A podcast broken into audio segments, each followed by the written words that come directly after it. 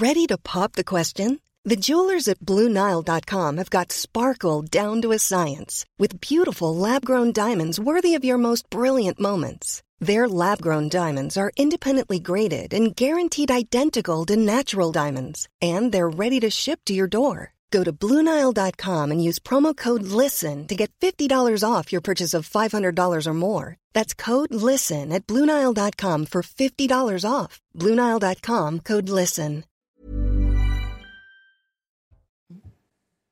Bonjour à tous, bienvenue sur le plateau de Midi News, notre édition consacrée aux émeutes et au pillage avec nos invités aujourd'hui. Kevin Bossuet, bonjour, soyez le bienvenu. Arthur de Vatrigan est là, bonjour. Bonjour. Bienvenue également. Naïma M. Fadel.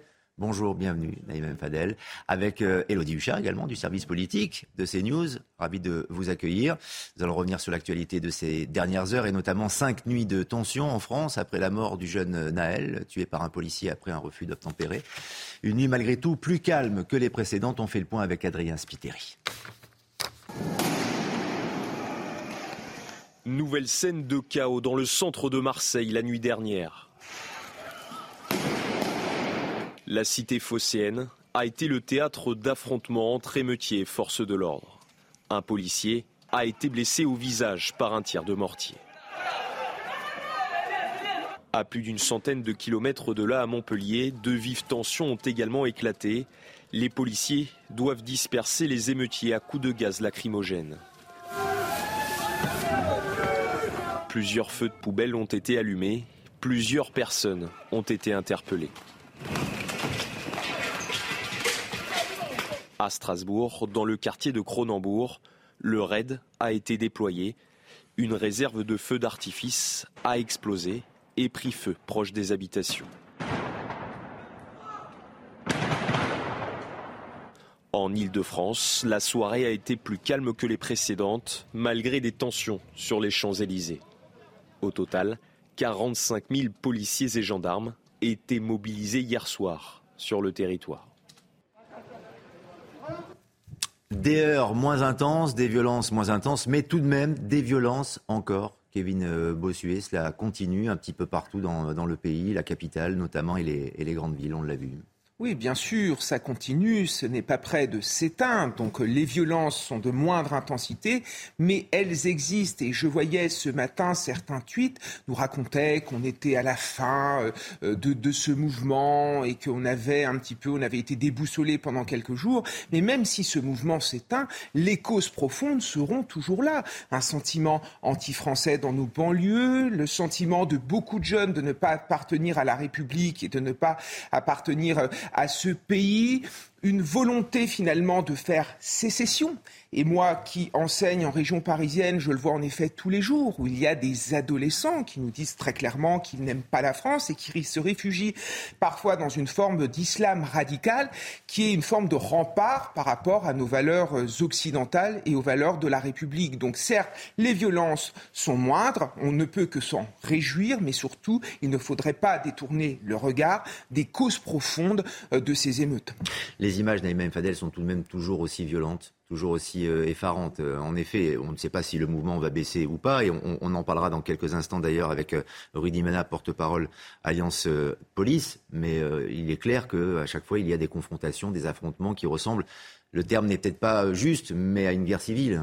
Exactement, et puis c'est pas d'aujourd'hui. Hein. Si on regarde un petit peu euh, l'histoire de toutes ces émeutes depuis euh, les fins des années 70, début des années 80, on voit bien que en fait euh, l'intensité était beaucoup moins importante, mais ça avait déjà commencé. Et en fait, les réponses qu'on a apportées n'ont pas été les bonnes réponses, c'est-à-dire d'autorité et de fermeté, et qu'on a payé en fait l'impunité, le, le laxisme, le regard un peu, j'appelle moi, du misérable misérabilisme social.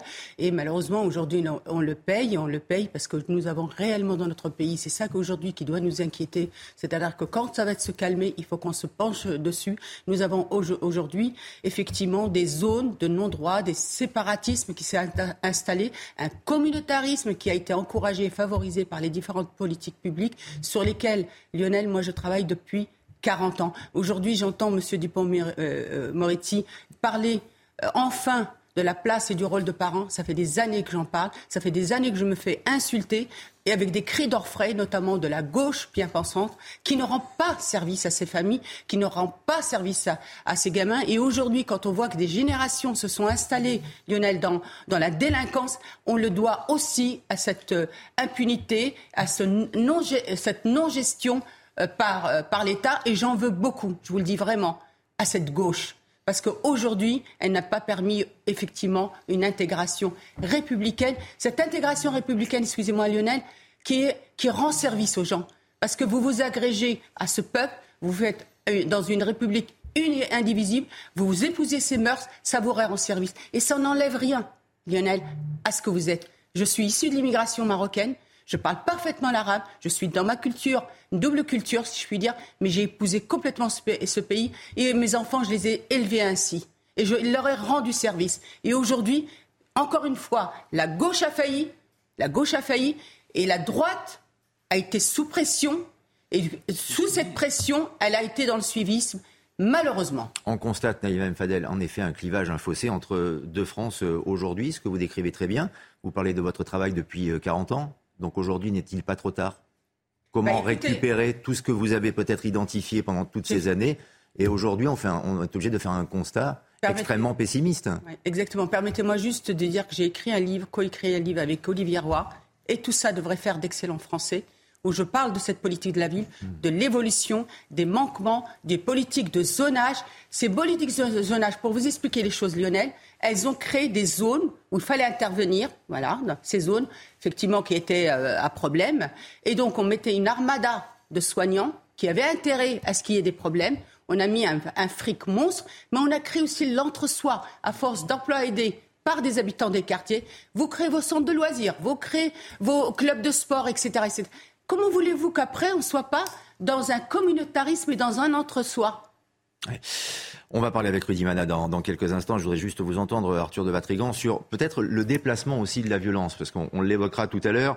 Le, maire de La Rose, sa famille, euh, sa maison euh, ont été attaqués à la voiture bélier avec euh, la volonté évidemment de faire mal, très très mal, voire euh, envisager le, pire. Euh, sa famille a été blessée, on en parlera dans, quelques instants en effet. Mais quand on voit les images que nous avons diffusées il y a quelques instants et que l'on diffuse depuis de, nombreux jours euh, maintenant, en effet, cette violence s'est déplacée, elle est de plus en plus intense et elle est presque désormais banalisée. Et c'est peut-être ça le danger. Bah, ça fait longtemps qu'elle est banalisée, hein, quand vous regardez les chiffres de ce qu'ils appellent faits divers, nombre d'attaques au couteau, nombre de viols, nombre de personnes tabassées, nombre de grands-mères qui sont agressées lâchement par derrière pour 10 balles. Ça fait longtemps qu'elle est banalisée, la violence. Là, la différence, c'est que euh, aujourd'hui, plus personne n'est protégé. Euh, elle arrive partout, jusque dans les centres-villes. Donc ça qui est intéressant, c'est que le, petit bourgeois qui se pensait protégé par son digicode commence à flipper un peu parce qu'en bas de chez lui, ça tabasse sévère et il y a des odeurs de feu artifice et des cris un peu partout. Donc là, ça va commencer un peu à changer. Euh, vous avez parlé, vous avez employé le mot guerre civile. Je pense que c'est pas le bon mot parce qu'une guerre civile, ça joue entre une seule même communauté. Là, il n'y a pas de il y a pas une, seule communauté qui s'affronte. Il y a la France évidemment, mais je pense mm. que les autres, c'est même pas une communauté, c'est même pas une culture. Ils se revendiquent pas comme telle. La France insoumise en rêve, évidemment, parce qu'elle a fait son beurre dessus. Mais si on regarde, le nerf de la guerre, c'est le pognon, c'est uniquement l'oseille. Euh, ils vont piller et derrière, ça arrange bien les trafiquants de drogue de repousser les limites territoriales. Et si vous recoupez les endroits où ça tape le plus, et euh, vous prenez, vous tapez ces, villes-là ou ces quartiers-là sur Google et vous mettez des points de deal, vous, verriez, vous, allez voir qu'à chaque fois, dans les mois précédents, c'est des points de deal qui ont été tapés euh, par la police et où les, maires et la police ont, engagé une vraie guerre contre les narcotrafiquants. Et donc, en envoyant ces bataillons euh, de, racailles heureusement débile, parce que s'ils étaient un peu organisés, on serait vraiment, on serait vraiment mal. Euh, ils repoussent les limites parce qu'on sait très bien comment ça se termine une émeute, quoi, ce qu'ils disent émeute. Ça se termine par des concessions territoriales et tout ce qui a été détruit, la politique de la ville va refinancer. Donc c'est tout bénéf pour les trafiquants. Bah, on est uniquement sur une guerre de conquête et de territoire. Alors évidemment, derrière, on va pouvoir parler euh, de l'idéologie de la gauche qui est responsable, de la politique de la droite par l'acheter qui est responsable, mais il faudrait euh, pas penser comme la France insoumise qui, je pense, croit vraiment au grand remplacement et mise dessus pour gagner politiquement. Je crois qu'il n'y a pas de conscience politique, même de conscience communautaire au sein de ces gens-là. C'est uniquement l'argent qui les intéresse. On va continuer à débattre sur l'aspect politique dans un instant en présence d'Élodie Huchard, mais d'abord Rudy Mana, porte-parole Alliance Police en direct euh, avec nous. Euh, vous l'entendez, euh, évidemment, nos invités déjà témoignent avec beaucoup de sincérité, mais d'intensité, parce que nous sommes tous touchés aujourd'hui par ce que l'on voit, ce à quoi nous assistons effectivement sur, sur notre sol. Où sont situés les, foyers les, plus chauds, Rudy Mana, ces dernières heures? Où est-ce que ça a été le plus dangereux pour vos collègues notamment? Très clairement, aujourd'hui, ben déjà, tout d'abord, vos invités sont, plutôt dans le vrai, dans ce qu'ils disent, ce qu'ils racontent et ce qu'ils décrivent. Euh, très clairement, ce sont surtout les centres-villes euh, des, villes ou des métropoles qui ont été, qui ont été particulièrement touchées. Euh, hier soir, on a pu voir également qu'effectivement, il y avait eu une accalmie, premièrement parce que dans les grandes villes, on a été un petit peu plus nombreux, on était beaucoup mieux organisés que les deux premiers soirs où on a été un petit peu plus pris à défaut. Et, deuxièmement, euh, il faut être lucide, euh, tous les centres-villes, par exemple celui de Marseille, avaient été totalement pillés les deux jours précédents. Donc en fait, il n'y a plus rien à voler, puisque de toute façon, tous les magasins ont été euh, entièrement pillés. Donc aujourd'hui, ça c'est, par exemple sur Marseille hier soir, c'est parti plutôt dans les quartiers nord où ils s'en sont pris à des concessions automobiles, ils s'en sont pris à, des bars tabac. Euh, effectivement, on, a parfois l'impression qu'ils veulent, qu'ils veulent récupérer du, territoire, qu'ils veulent aussi nous donner euh, des avertissements en disant quand on se révolte, vous avez vu ce que ça donne. Et, là encore, moi, je, vois qu'il y a n'y a qu'une seule institution d'État qui lutte contre ça, ce sont les policiers, les gendarmes et les marins-pompiers qui viennent sans arrêt pour éteindre des incendies déclenchés par ces individus. Donc très clairement, je vous dis, nous, tous les, tous, tous les, tous les flics que j'ai eu hier soir euh, m'ont dit, franchement, on ne voit pas d'issue. On ne voit pas d'issue à la fin de ce, de ce conflit.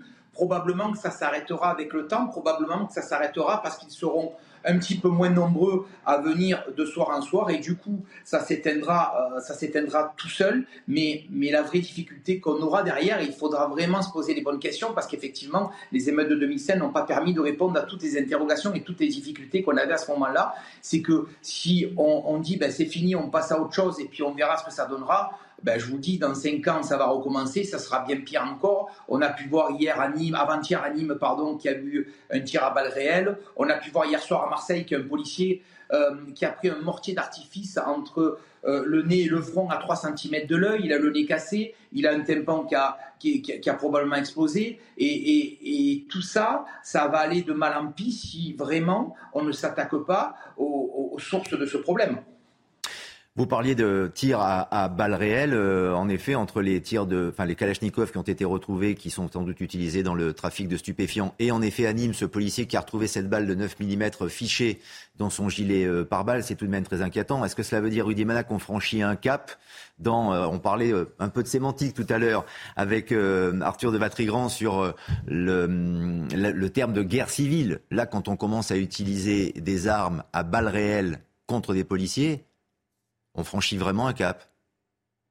Tout à fait. Euh, moi, je parle aussi de, guérilla urbaine. Vous savez, Alliance et UNSA, on fait un communiqué. On a été, on a été laminé par tous ces partis d'extrême gauche parce qu'on avait décrit euh, qu'il y avait une guerre dans les rues, qu'il y avait des nuisibles qui, portaient atteinte à au droit de, vivre de la, quasi-totalité de la population. On nous a, on nous a laminé par rapport à, ce communiqué et pourtant ce communiqué est extrêmement réel et extrêmement vrai et extrêmement réaliste. Euh, effectivement, on voit qu'il y a une montée en puissance, qu'il y a des individus aujourd'hui qui sont en capacité de tirer à balles réelles sur les policiers. On voit que très clairement, ils sont très difficiles à canaliser, euh, qu'on a de plus en plus de jeunes mineurs puisqu'on le ministre lui-même l'a dit, il y, a, énormément de, mineurs qui ont été interpellés pour ces exactions, ces pillages et, ces dégradations. Euh, et ça veut dire que cette jeunesse-là est difficilement canalisable, voire pas du tout. Et c'est à ça qu'il va falloir réfléchir, parce que nous, policiers, on le voit au quotidien. Euh, on voit au quotidien que la tension monte, que la violence est de plus en plus prégnante dans, dans nos villes.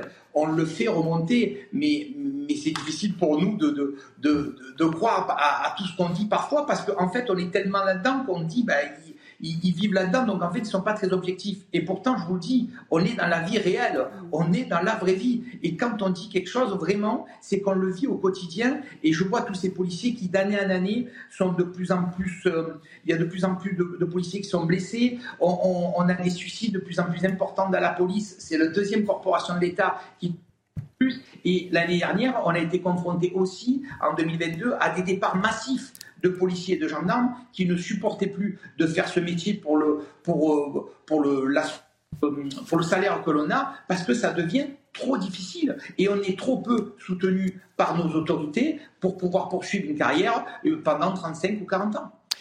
Merci pour ce témoignage, euh, Rudy Mana, et bon courage à vous et à vos collègues pour les heures et les jours qui vont suivre euh, très vraisemblablement. D'autant que on parle de violence, cette euh, violence continue d'augmenter et elle prend des formes tout à fait différentes puisque le domicile du maire de La les rose dans le Val-de-Marne, en région parisienne, a été, a attaqué à la voiture bélier la nuit dernière alors que la famille de l'élu était présente dans cette maison. Euh, son épouse et l'un de ses jeunes enfants, d'ailleurs, ont, été blessés. On va retrouver Solène Boulan sur place pour CNews pour les tout derniers développements, Solène. Écoutez, les faits se sont produits euh, vers 1h30 du matin, alors que le maire euh, de La rose se trouvait euh, à l'hôtel de ville. Des émeutiers ont tenté de pénétrer au sein de son domicile avec une voiture bélier. Ils ont forcé le portail, ont pénétré dans le jardin, mais n'ont pas réussi à accéder directement à la maison, maison dans laquelle, vous l'avez dit, se trouvait sa femme enfants. Euh, les émeutiers ont ensuite mis euh, le feu à cette voiture avant euh, de s'enfuir, feu et qui a aussi touché la voiture familiale ainsi que le portail. La femme de Vincent Jeanbrun et ses enfants ont fui par l'arrière de la maison. Ils ont à ce moment-là été victimes de tirs de mortier. Hospitalisée, la femme du maire souffre d'une fracture du tibia. L'un des deux enfants a été également légèrement blessé. Le maire Vincent Vincent euh, Jeanbrun dénonce une tentative d'assassinat euh, d'une lâcheté inqualifiable, écrit-il dans un communiqué. Une enquête a été ouverte euh, par le parquet de Créteil, une enquête pour tentative d'assassinat. Donc, le procureur de la République était là tout à l'heure sur place. Merci pour ces précisions, Solène Boulan. On aura l'occasion de vous retrouver tout au long de cette journée à La les Roses et les images de Léo Marcheguet. Le procureur de la République s'est exprimé d'ailleurs. Évidemment, la classe politique condamne, on, y revient dans un instant avec vous, Elie Huchard, mais d'abord, la communication du procureur de la République avec plus force de détails, encore une fois, sur euh, cette attaque la nuit dernière. Sur place, les premières constatations euh, nous laissent présumer que le véhicule a été lancé pour brûler le pavillon, compte tenu euh, de l'obstacle qui a interrompu sa course. La police scientifique procède depuis aux constatations. Et je précise qu'un accélérant a été euh, découvert dans une bouteille de coca.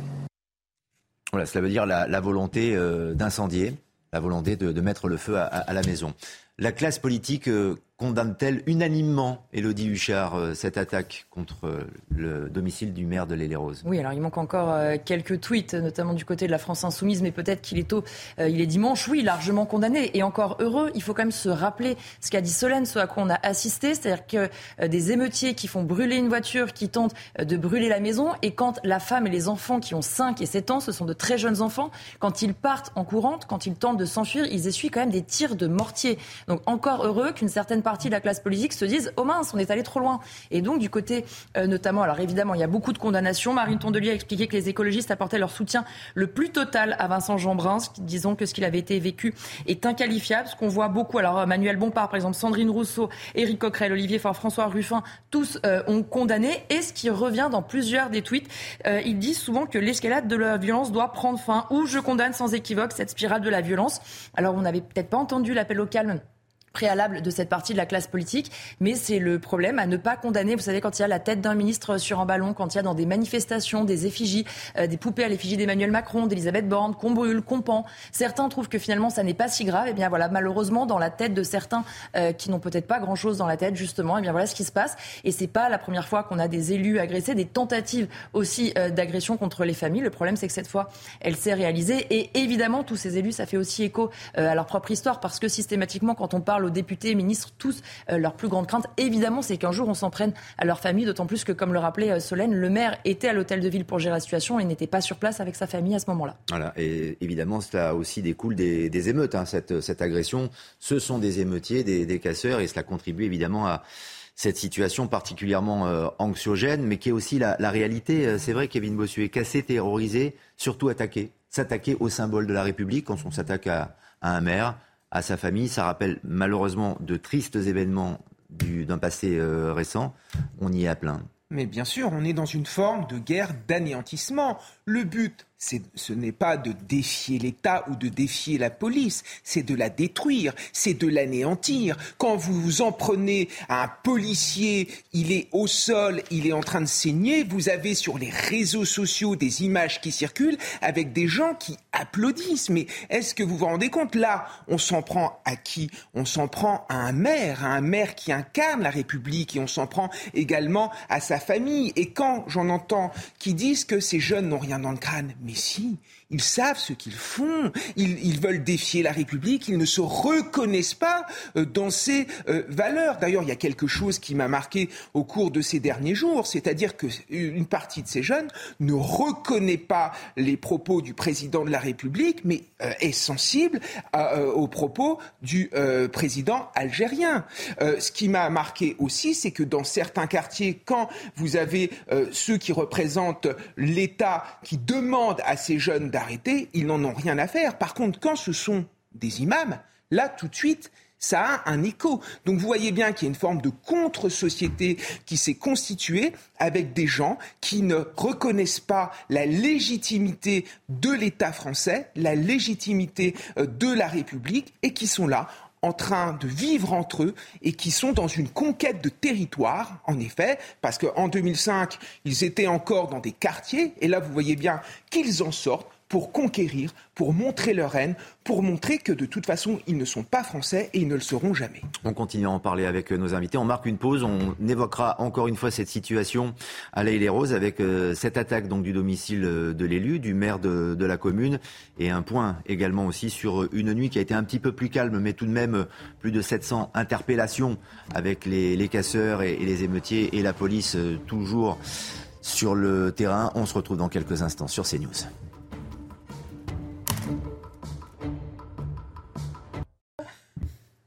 On se retrouve sur le plateau de Midi News, Midi News Weekend pour toute euh, l'actualité avec nos invités et notamment donc le domicile du maire de l'Aille-les-Roses en région parisienne dans le Val-de-Marne qui a été attaqué la nuit dernière à la voiture bélier avec euh, la volonté euh, d'incendier cette maison. La famille de l'élu était présente, son épouse et les deux jeunes enfants ont été blessés. On écoute le procureur de la République qui s'est exprimé sur ce sujet et notamment sur la qualification de cet acte qui est euh, une tentative d'assassinat. On l'écoute.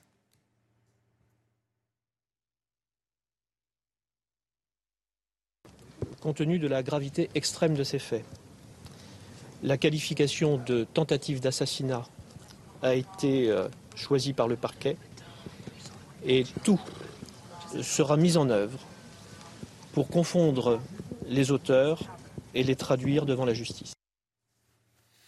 Donc voilà, qualification, euh, Naïma Mfadel, pour, euh, pour tentative d'assassinat, parce qu'il n'y a pas d'autre terme, il n'y a pas d'autre définition, c'est une tentative d'assassinat. Effectivement, c'est des faits extrêmement graves. Je ne sais pas si vous m'entendez, mais pas tentative d'assassinat du maire, hein, c'est sa famille. Depuis longtemps, on a des agressions euh, de policiers, de, de, maires, de, de médecins, d'infirmières, d'enseignants. Qu'est-ce qu'on a fait, Lionel?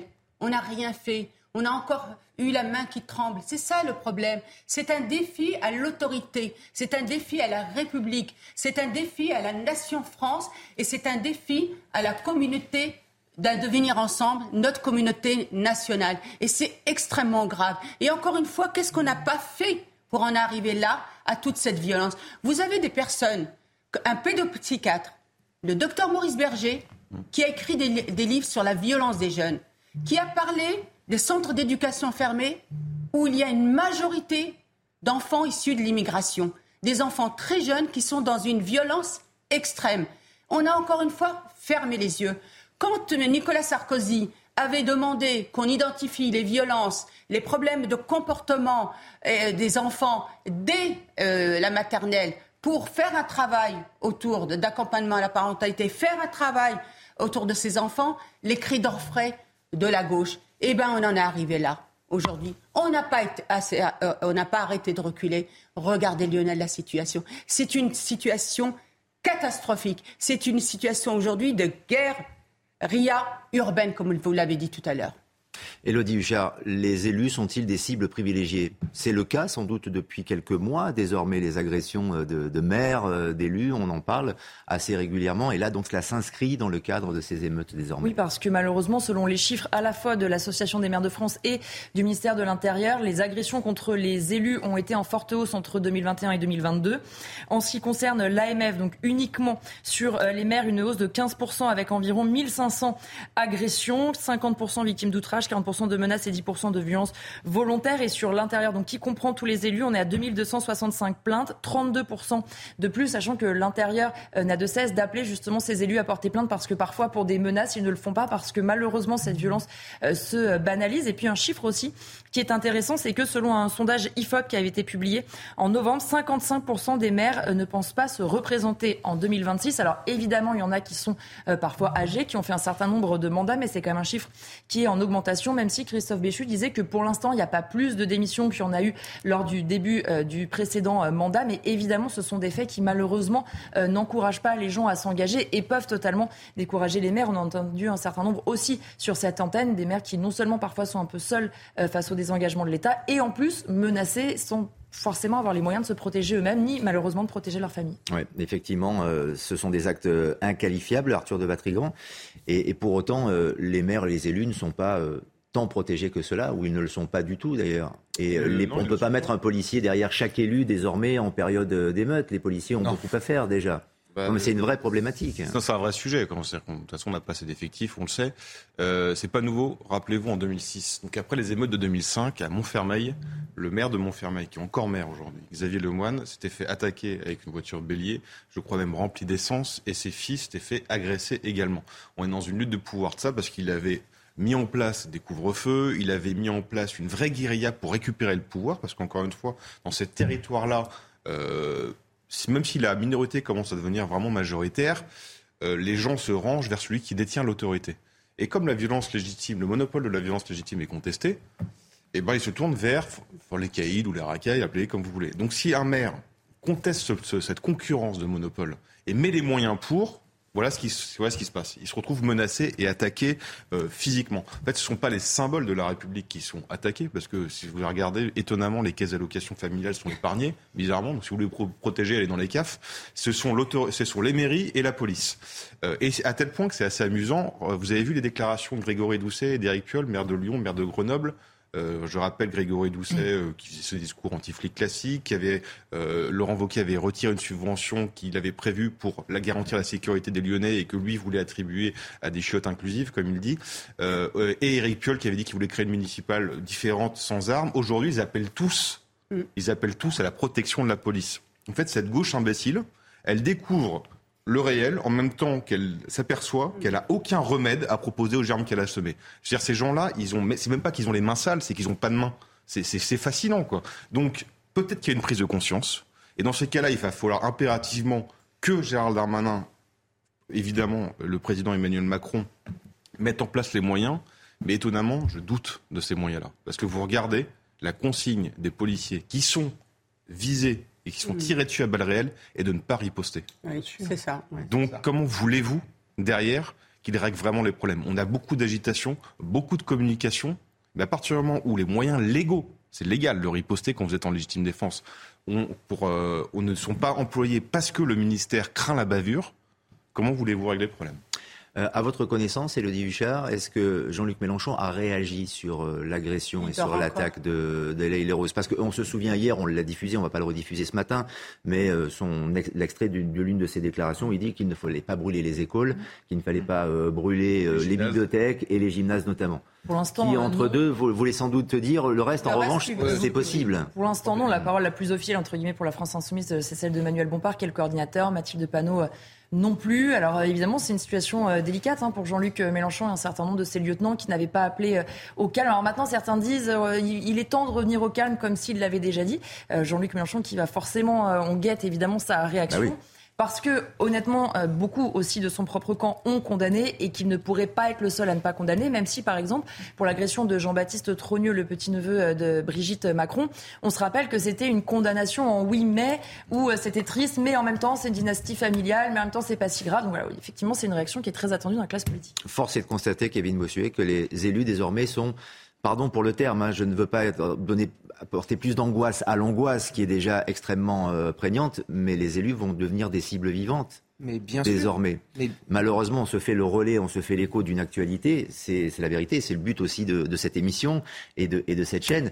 Mais le fait de savoir que cela existe, que des maires ont été, et leurs familles ont été atteints, ont été euh, agressés, pour tuer, euh, ça peut encourager malheureusement d'autres actes de cette manière. Mais bien sûr, les, euh, les, élus sont des cibles, comme les policiers sont des cibles, comme les pompiers sont des cibles, comme les enseignants sont des cibles. Et Arthur de Vatrigan a raison, mais j'irais même plus loin, c'est-à-dire que maintenant, on doit s'excuser. Il y a une véritable inversion des valeurs. Quand un professeur se fait insulter, on lui raconte que ce n'est pas de la faute de l'élève qui insulte, c'est de sa faute parce qu'il n'aurait pas eu le bon positionnement. Quand une infirmière se fait, se fait agresser à l'hôpital, on lui dit mais peut-être que vous n'avez pas eu le bon comportement, que vous avez un petit peu énervé la personne qui est en face. Et les policiers, c'est la même chose. Dès qu'il y a un problème, tout de suite, on accuse la police. Il y a une présomption de culpabilité. On se dit peut-être qu'il un propos déplacé, etc. C'est cette inversion des valeurs qui est en train de tuer notre société. Et quand j'entends la gauche qui refuse de mettre ça en avant, mais cette gauche est totalement stupide puisque ça a des conséquences sur nos services publics parce qu'on n'arrive plus à recruter. Allez recruter maintenant des enseignants, allez recruter des policiers, allez recruter des soignants à l'hôpital, mais plus personne n'a envie de faire ce travail. Et c'est pareil pour les élus de la République. Donc vous avez un nivellement par le bas avec des enseignants de moins en moins compétents, des policiers de plus en plus jeunes et de moins en moins aguerris, et des élus de la République qui étaient de grande qualité, mais qui décident de jeter l'éponge parce que ce n'est plus possible. Donc c'est l'ensemble de la société qui est en train de s'effondrer à cause du laxisme qu'elle a installé. On reparlera à partir de midi de cette affaire de l'Aïle Rose euh, désormais parce qu'il y aura sans doute encore des, répliques euh, et d'autres réactions à, venir. Mais euh, sachez que le gouvernement a reconduit son imposant dispositif de sécurité dans la crainte d'une cinquième nuit consécutive d'émeutes urbaines. Donc après la mort de, Naël euh, mardi, tué par un policier qui a été inhumé d'ailleurs Naël hier dans, l'après-midi, loin des caméras, dans sa ville de, de Nanterre. Détention encore la nuit dernière, même si elles ont été moins importantes. On fait le point avec Clémence Barbier. L'avenue des Champs-Élysées quadrillée par les forces de l'ordre un dispositif de sécurité important mis en place après des appels au rassemblement sur les réseaux sociaux. Tout au long de l'avenue, des petits groupes de jeunes vêtus de noir déambulaient sous les yeux des CRS devant les commerces, cible privilégiée des émeutiers.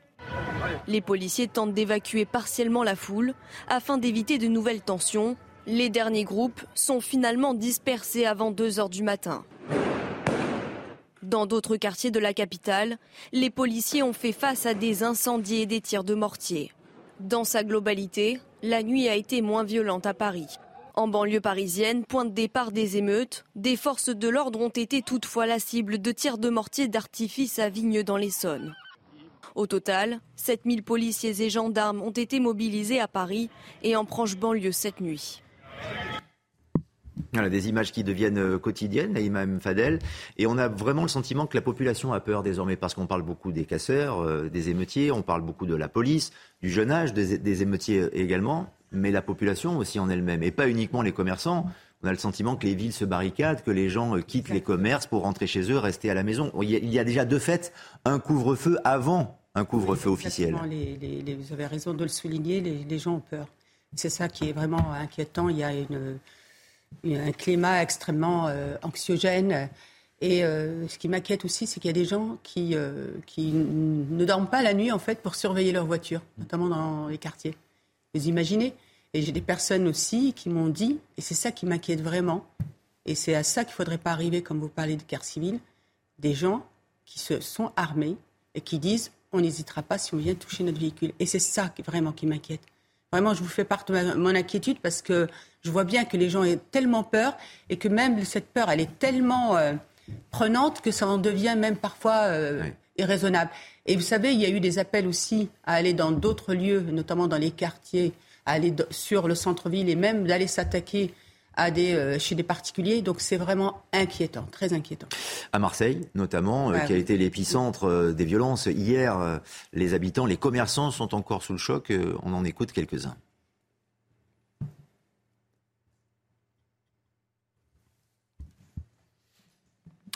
les habitants et les commerçants donc de, Marseille qui euh, réagissent après ces émeutes et qui effectivement sont particulièrement inquiets. Là, il n'y a plus rien qui fonctionne parce que tout a été arraché. Nous, on n'y est pour rien. On est des travailleurs. On se lève le matin à 5 h du matin pour faire vivre nos enfants et nos, et nos familles. On a peur même de sortir le soir pour euh, faire des, choses, pour, pour boire un café. Tellement c'est dangereux maintenant. Je trouve ça inadmissible et euh, franchement je me demande où sont les parents parce que la plupart c'était que des enfants, notamment des mineurs. Donc euh, on se demande bien euh, jusqu'à quand ça va durer et quand le gouvernement va bouger pour faire descendre l'armée. Et quand la peur s'installe, quand la terreur s'installe chez les habitants, chez la population, le, français moyen, Arthur de Vatrigan, cela veut dire que quasiment les, les casseurs, les émeutiers, peut-être sans s'en rendre compte de manière inconsciente, ont gagné. je ne suis pas sûr qu'ils cherchent leur objectif n'est pas de créer une peur. Leur objectif, encore une fois, il est euh, pécunier. Quand vous regardez ce qu'ils font. C'est uniquement le pillage. La mort de Naël est un prétexte. Euh, c'est uniquement le pillage. Alors, euh, alors, je veux bien découvrir une autre culture que je ne connaissais pas, mais quand le deuil, on fait des parades, on va piller les magasins. C'est, c'est pas une révolte. on n'a pas des panneaux, on n'a pas des revendications. Ce qu'ils vont faire, c'est piller des magasins, euh, c'est euh, brûler euh, des symboles parce qu'ils passent par ici, parce qu'ils, malgré leur culture, ils, savent reconnaître une mairie d'un franc prix. Mais globalement, c'est ça. Y a pas de... Vous avez entendu des revendications? Vous regardez les procès, le procès verbal des gens qui sont arrêtés? le, nom du gamin là qui s'est fait tuer n'apparaît jamais. Non Je suis pris dans, l'engrenage, je vais piquer des trucs. Je veux dire, c'est, encore une fois, c'est de l'argent. Ils vont piller des choses. Donc, donc leur objectif n'est pas ça. Par contre, Naïma a raison. Euh, à partir du moment où le principe de, l'État, c'est que vous déléguez votre sécurité à l'État. À partir du moment où l'État n'assure plus cette sécurité, vous allez la reprendre. Et c'est, ça, ça, on a vu des images où c'est ce qui se passe. De l'autodéfense, vous voulez dire euh, Oui, exactement, de mmh. l'autodéfense. On voit des rondes, on voit des commerçants qui mmh. essayent d'arrêter eux-mêmes euh, eux-mêmes les, les, euh, les racailles, tout simplement parce qu'avec ce dispositif... C'est arrivé dans l'Oise, en effet, évidemment. Parce qu'avec ce mmh. dispositif, vous pouvez appeler le 17, personne ne va vous répondre. Hein. Personne. C'est mobilisé sur les grandes métropoles. 45 000 policiers, euh, Paris, Lyon, euh, un peu de Saint-Etienne, un peu de Strasbourg. Mais euh, vous habitez dans une ville moyenne où, si c'est passé, comme avait révélé le, Parisien, un, couple dans une voiture en rentrant d'un dîner avec une gamine de 19 ans à l'arrière qui se fait attaquer par des racailles, ils ont appelé, ils ont appelé, ils ont appelé, personne n'a répondu. Je vous promets que s'ils avaient un flingue dans la boîte à gants, ils s'en seraient servis, évidemment. Et donc le risque, en effet, c'est ça. C'est qu'à partir du moment où la, la sécurité que vous déléguez à l'État euh, n'est plus là, bah, vous allez la reprendre et vous allez vous débrouiller tout seul. Quand vous déléguez à l'État, ça s'appelle la civilisation. Et quand bah, malheureusement l'État n'est plus en capacité de vous protéger, bah, c'est la décivilisation. moi, je voudrais juste nuancer par rapport à euh, ce que vous venez de dire, Arthur. Moi, je pense que quand même, ils sont aussi dans une espèce de de, volonté de, de mettre, euh, enfin, d'être dans la terreur quand même, d'effrayer. Parce que moi, quand on s'en prend à un maire, Naïma Mfadel, eh, exactement. Ce n'est pas, pas, uniquement pour piller. Voilà, exactement, parce qu'ils ont molesté des personnes. Ils ont molesté la, la mère de Pontoise, on n'en a pas parlé, mais qui a mmh. été quand même attaquée dans sa voiture et qui a été blessée. Et moi, j'ai vu des scènes vraiment où ils ont molesté, ils ont agressé, où, vraiment. Et, et regardez, par exemple, quand ils ont brûlé le maire, alors je ne sais plus quel maire de quelle ville, ils ont brûlé son véhicule, il est descendu, ils l'ont euh, agressé hmm. et, devant ses yeux brûlé son véhicule. Donc on, peut penser quand même que ce qui est extrêmement grave, il y a le pillage, mais il y a aussi semer la terreur. Et il n'a rien pu faire. Kevin Bossuet, après j'aimerais qu'on écoute le témoignage d'un policier également qui euh, est assez choqué. C'est le moins que l'on puisse dire. J'aimerais un peu pondérer le discours parce qu'il y a sans doute des jeunes complètement écervelés, bouffés par le consumérisme, qui ont été pillés. Mais il y a certains jeunes qui sont aussi dans un discours euh, idéologique, c'est-à-dire qu'en fait, ils estiment que euh, la France a pillé leur pays d'origine et qu'aujourd'hui ils viennent récupérer ce que l'on on leur a volé. Alors c'est sans doute minoritaire, mais quand vous avez sur TikTok, pas- quand vous pas- avez sur les réseaux sociaux, Je suis pas certain que la Ah, majorité ah, mais des casseurs et des mais ce discours- et cette idéologie à, à- Écoutez, à moi, ce l'esprit discours- quand ils prennent une ce- cagoule et une non, arme, une ah, arme non, à la je- main. Non, mais ce discours, moi, ce Voilà. Hmm. discours, je l'entends euh, de la part de gamins qui ont 12 ou 13 ans. Donc je l'entends, c'est du vécu. C'est-à-dire que euh, si je n'avais pas entendu ce genre de discours, j'aurais été le premier à me dire ce n'est pas possible. Mais ce discours, il y a une verbalisation, il y a une idéologie derrière. Vous l'entendez dans vos classes notamment? Je l'entends en effet en banlieue, c'est évident. Ou quand on discute avec les élèves, il y a ça qui sort. Une dire la France a colonisé notre pays, elle a tout pillé, elle continue. Maintenant, on va reprendre ce que vous nous avez volé. C'est verbalisé et je ne l'ai pas entendu qu'une seule fois. Je l'ai entendu des dizaines de fois. Donc vous identifiez quoi là, le- le- Les Français d'origine algérienne euh, Bah, en J'identifie en effet une histoire qui a du mal à passer. de, C'est de- une de histoire France qui, a colonisé, je ne, je ne vois que l'Algérie. Bah, il y, a- il y a ça, il y a d'autres, euh, il y a Maroc, enfin, il y a Ah non, plein le de choses. été Oui, non, mais je veux dire, c'est C'est un, un protectorat, le. Maroc, c'était pas Après, pareil. ce qui est Mm. vrai, c'est que souvent, ces gamins ressortent un discours qui est euh, pré-mâché. Et moi, par exemple, euh, quand vous avez des gamins qui disent l'islam, c'est quelque chose d'important, qui vont vers une revendication identitaire de l'islam, parfois vous leur demandez, mais est-ce que tu connais les cinq pieds de l'islam? Ils ne les connaissent pas. Il y a un repli identitaire, et c'est vrai que derrière, parfois, il y a une carence, euh, une carence qui est manifeste. On va continuer à en débattre. C'est un sujet évidemment euh, éminemment intéressant, profond, euh, délicat euh, également et, et sensible. Mais je vous le disais tout à l'heure, les policiers ont rarement vu, voire pour certains jamais, un tel déferlement de violence. Voilà le témoignage de l'un d'entre eux qui a dû combattre. Il n'y a pas d'autre mot à Nanterre. On écoute. C'était l'apocalypse, faut pas mentir. C'était l'apocalypse. Ça fait dix ans que je suis dans la police. Des violences urbaines, j'en ai connu. Des aussi euh, violentes que ça, j'en ai pas connu. Euh, là, c'est tous les soirs. Tous les soirs, pour vous donner un exemple, euh, ça fait quatre soirs de suite qu'on travaille. Euh, je pense qu'on est arrivé, euh, si j'ai fait les calculs, à 53 heures de travail en quatre jours. La seule vraiment peur qu'on a, c'est qu'il passe à un autre stade. C'est d'ailleurs que là, pour l'instant, on se fait attaquer au mortier, on se fait attaquer au cocktail Molotov, on se fait attaquer à tout ce qui est possible. Là nous, la seule effectivement peur qu'on a, c'est qu'à un moment, ils sortent les vrais, qu'ils sortent les armes. Pour certains, c'est un amusement. C'est ça qui est, euh, qui est très dommageable. C'est un amusement. C'est voilà, tirer, euh, tirer des mortiers d'artillerie sur les forces de l'ordre. On revient euh, du terme de, de l'amusement. Sur les quatre jours, euh, effectivement, il y a eu beaucoup d'interpellations avec des profils qui, effectivement, assez. Enfin, j'étais moi assez étonné, qui sont complètement différents, puisqu'on a eu des interpellations de gens qui n'habitaient pas du tout Nanterre, qui venaient de l'Est, qui venaient du Sud, qui venaient même d'autres pays. Les émeutiers sont des gens, pour la plupart du quartier.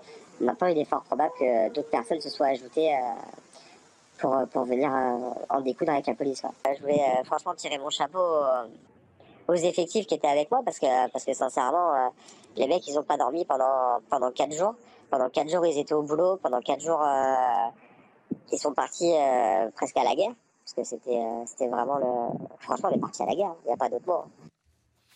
Voilà, témoignage très fort de, l'un des policiers, mais d'autres pourraient effectivement corroborer ces, ces propos. Élodie Huchard, le président Emmanuel Macron réunit de nouveau d'autres personnalités politiques, ses ministres, son gouvernement, pour une nouvelle réunion de crise. Oui, c'est ça. Ça sera à 19h30 ce soir à l'Elysée, en, présence- en présence évidemment d'Elisabeth Borne, Gérald Darmanin et Éric Dupont-Moretti, euh, à la fois faire le point sur la situation et puis évidemment euh, envisager aussi euh, les solutions pour la suite. Et c'est un petit fil rouge de l'émission, puisqu'on l'évoquait avec les réactions politiques tout à l'heure.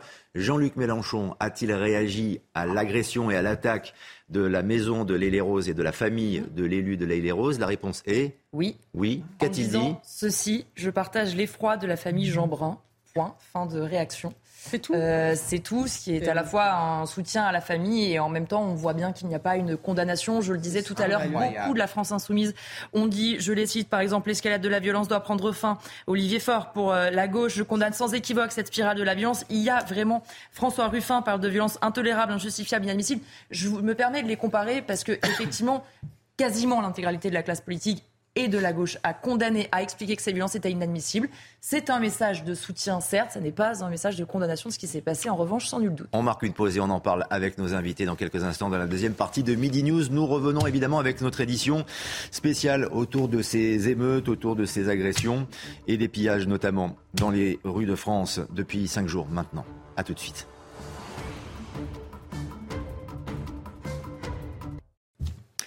Bienvenue sur le plateau de Midi News pour notre édition spéciale euh, autour des, émeutes, notamment des, agressions et, des pillages qui sévissent en France actuellement. Pour en parler avec nous, Kevin Bossuet, Arthur de Vatrigrand, Naïma Mfadel et Elodie Huchard du service politique de CNews. Mais euh, l'actualité, c'est aussi évidemment cette attaque contre le domicile et la famille du maire de l'Aïle-les-Roses en région parisienne, les tout derniers développements, puisque l'épouse et l'un des enfants du maire euh, ont été euh, blessés, avec Sarah Fenzari qui est sur place pour euh, CNews. Quels sont les derniers détails et les dernières informations que vous avez recueillies en direct, Sarah Fenzari? Alors Vincent Jeanbrun, le maire de l'Aïle-les-Roses et porte-parole des Républicains, se trouvait à l'hôtel de ville tard dans la nuit lorsqu'une voiture bélier a foncé sur sa maison dans le but de la brûler. À l'intérieur, la mère et ses deux enfants qui se sont enfuis par l'arrière du pavillon. Dans sa course, l'épouse s'est gravement blessée au tibia. Il serait fracturé. Les deux enfants ne sont pas hospitalisés. Le maire va porter plainte pour tentative d'homicide volontaire avec préméditation. Dans un communiqué qu'il a publié sur Twitter, il a euh, je cite, une tentative d'assassinat d'une lâcheté inqualifiable. Vincent Jeanbrun ne devrait pas s'exprimer avant la fin de la journée. On attend sur place le ministre de l'Intérieur, Gérald Darmanin, qui via un tweet a apporté son soutien au maire et à sa famille. Merci pour ces précisions, Sarah Fenzari avec euh, Laura Lestrat pour euh, les images. Communication également, déclaration du procureur de la République à ce sujet. On l'écoute immédiatement. Sur place, les premières constatations euh, nous laissent présumer que le véhicule a été lancé pour brûler le pavillon, compte tenu euh, de l'obstacle qui euh, a interrompu sa course. La police scientifique euh, procède depuis aux constatations et je précise qu'un accélérant a été découvert dans une bouteille de coca. Voilà, un véhicule lancé donc pour brûler le, pavillon. Les choses sont très très claires en effet. Il y a la volonté il n'y a, c'est pas du tout un malentendu. Hein. Il y a vraiment la volonté de, nuire, voire de, tuer, ce qui est évidemment un acte euh, très grave. Les réactions politiques, on y revient avec vous pour celles et ceux qui nous rejoignent. Elodie Huchard, euh, réaction de, la, réaction de la classe politique après cette agression. Oui, une réaction euh, évidemment quasiment unanime au sein de la classe euh, politique, évidemment du côté euh, d'Elisabeth Borne notamment qui a apporté son soutien, qui condamne évidemment ces violences. Même chose du côté de Gérald Darmanin. La quasi-totalité du gouvernement, je crois, évidemment, a adressé son soutien dans tout l'échiquier politique. Alors évidemment, peut-être ce qui est le plus intéressant, c'est du côté de la gauche. On a par exemple Sandrine Rousseau qui dit total soutien, Marine Tondelier qui assure que les écologistes apportent leur soutien le plus total à Vincent Jeanbrun. Elle qualifie ce qu'il a vécu euh, d'inqualifiable. Ce sont des violences qui sont condamnées quasi systématiquement par euh, la NUPES, à l'exception de euh, leur chef, entre guillemets, de Jean-Luc Mélenchon, qui lui s'est contenté d'une phrase assez courte et laconique. Je partage l'effroi de la famille Jeanbrun. Ce qui marque évidemment, c'est que certes, il adresse un soutien à cette famille, mais qu'il n'y a pas cette condamnation des violences, alors que tous les autres barons de la gauche l'ont fait. Et évidemment, ça secoue la classe politique parce que c'est de nouveau, on l'avait déjà dit avec l'agression de Jean-Baptiste Baptiste Trogneux, mais de nouveau un cap malheureusement qui est franchi que de vouloir s'en prendre physiquement et très violemment à la famille d'un élu. Et à ce sujet, le général Bertrand Cavalier, expert en sécurité, est en direct avec nous dans, Mini News. Bonjour. Comment vous voyez la situation globale, euh, général Cavalier, évoluer en France, mais principalement quand un maire ou la maison d'un maire celui de, de les roses en région parisienne, euh, est attaqué. Donc cette, euh, cette maison, est-ce que euh, ce genre d'agression d'ailleurs peut se reproduire? Est-ce que cela peut donner des idées aux casseurs ou aux émeutiers? Bon, D'abord, tout d'abord, la situation est moins grave qu'elle ne l'était avant-hier. J'ai eu des, des retours hein, donc, précis de ce qui s'est passé cette nuit. avec un déploiement massif de gendarmes et de policiers auxquels il faut rendre un hommage tout particulier. Donc ont été davantage visés d'ailleurs euh, des bâtiments officiels, des, mairies, euh, plus que des commerces. Et c'est là que, euh, qu'il faut se pencher notamment sur cette attaque délibérée contre le domicile, sa famille d'un élu, où là on franchit un nouveau cran. Et tout ça n'est pas neutre et, traduit véritablement une violence qui est structurée et qui est de plus en plus problématique.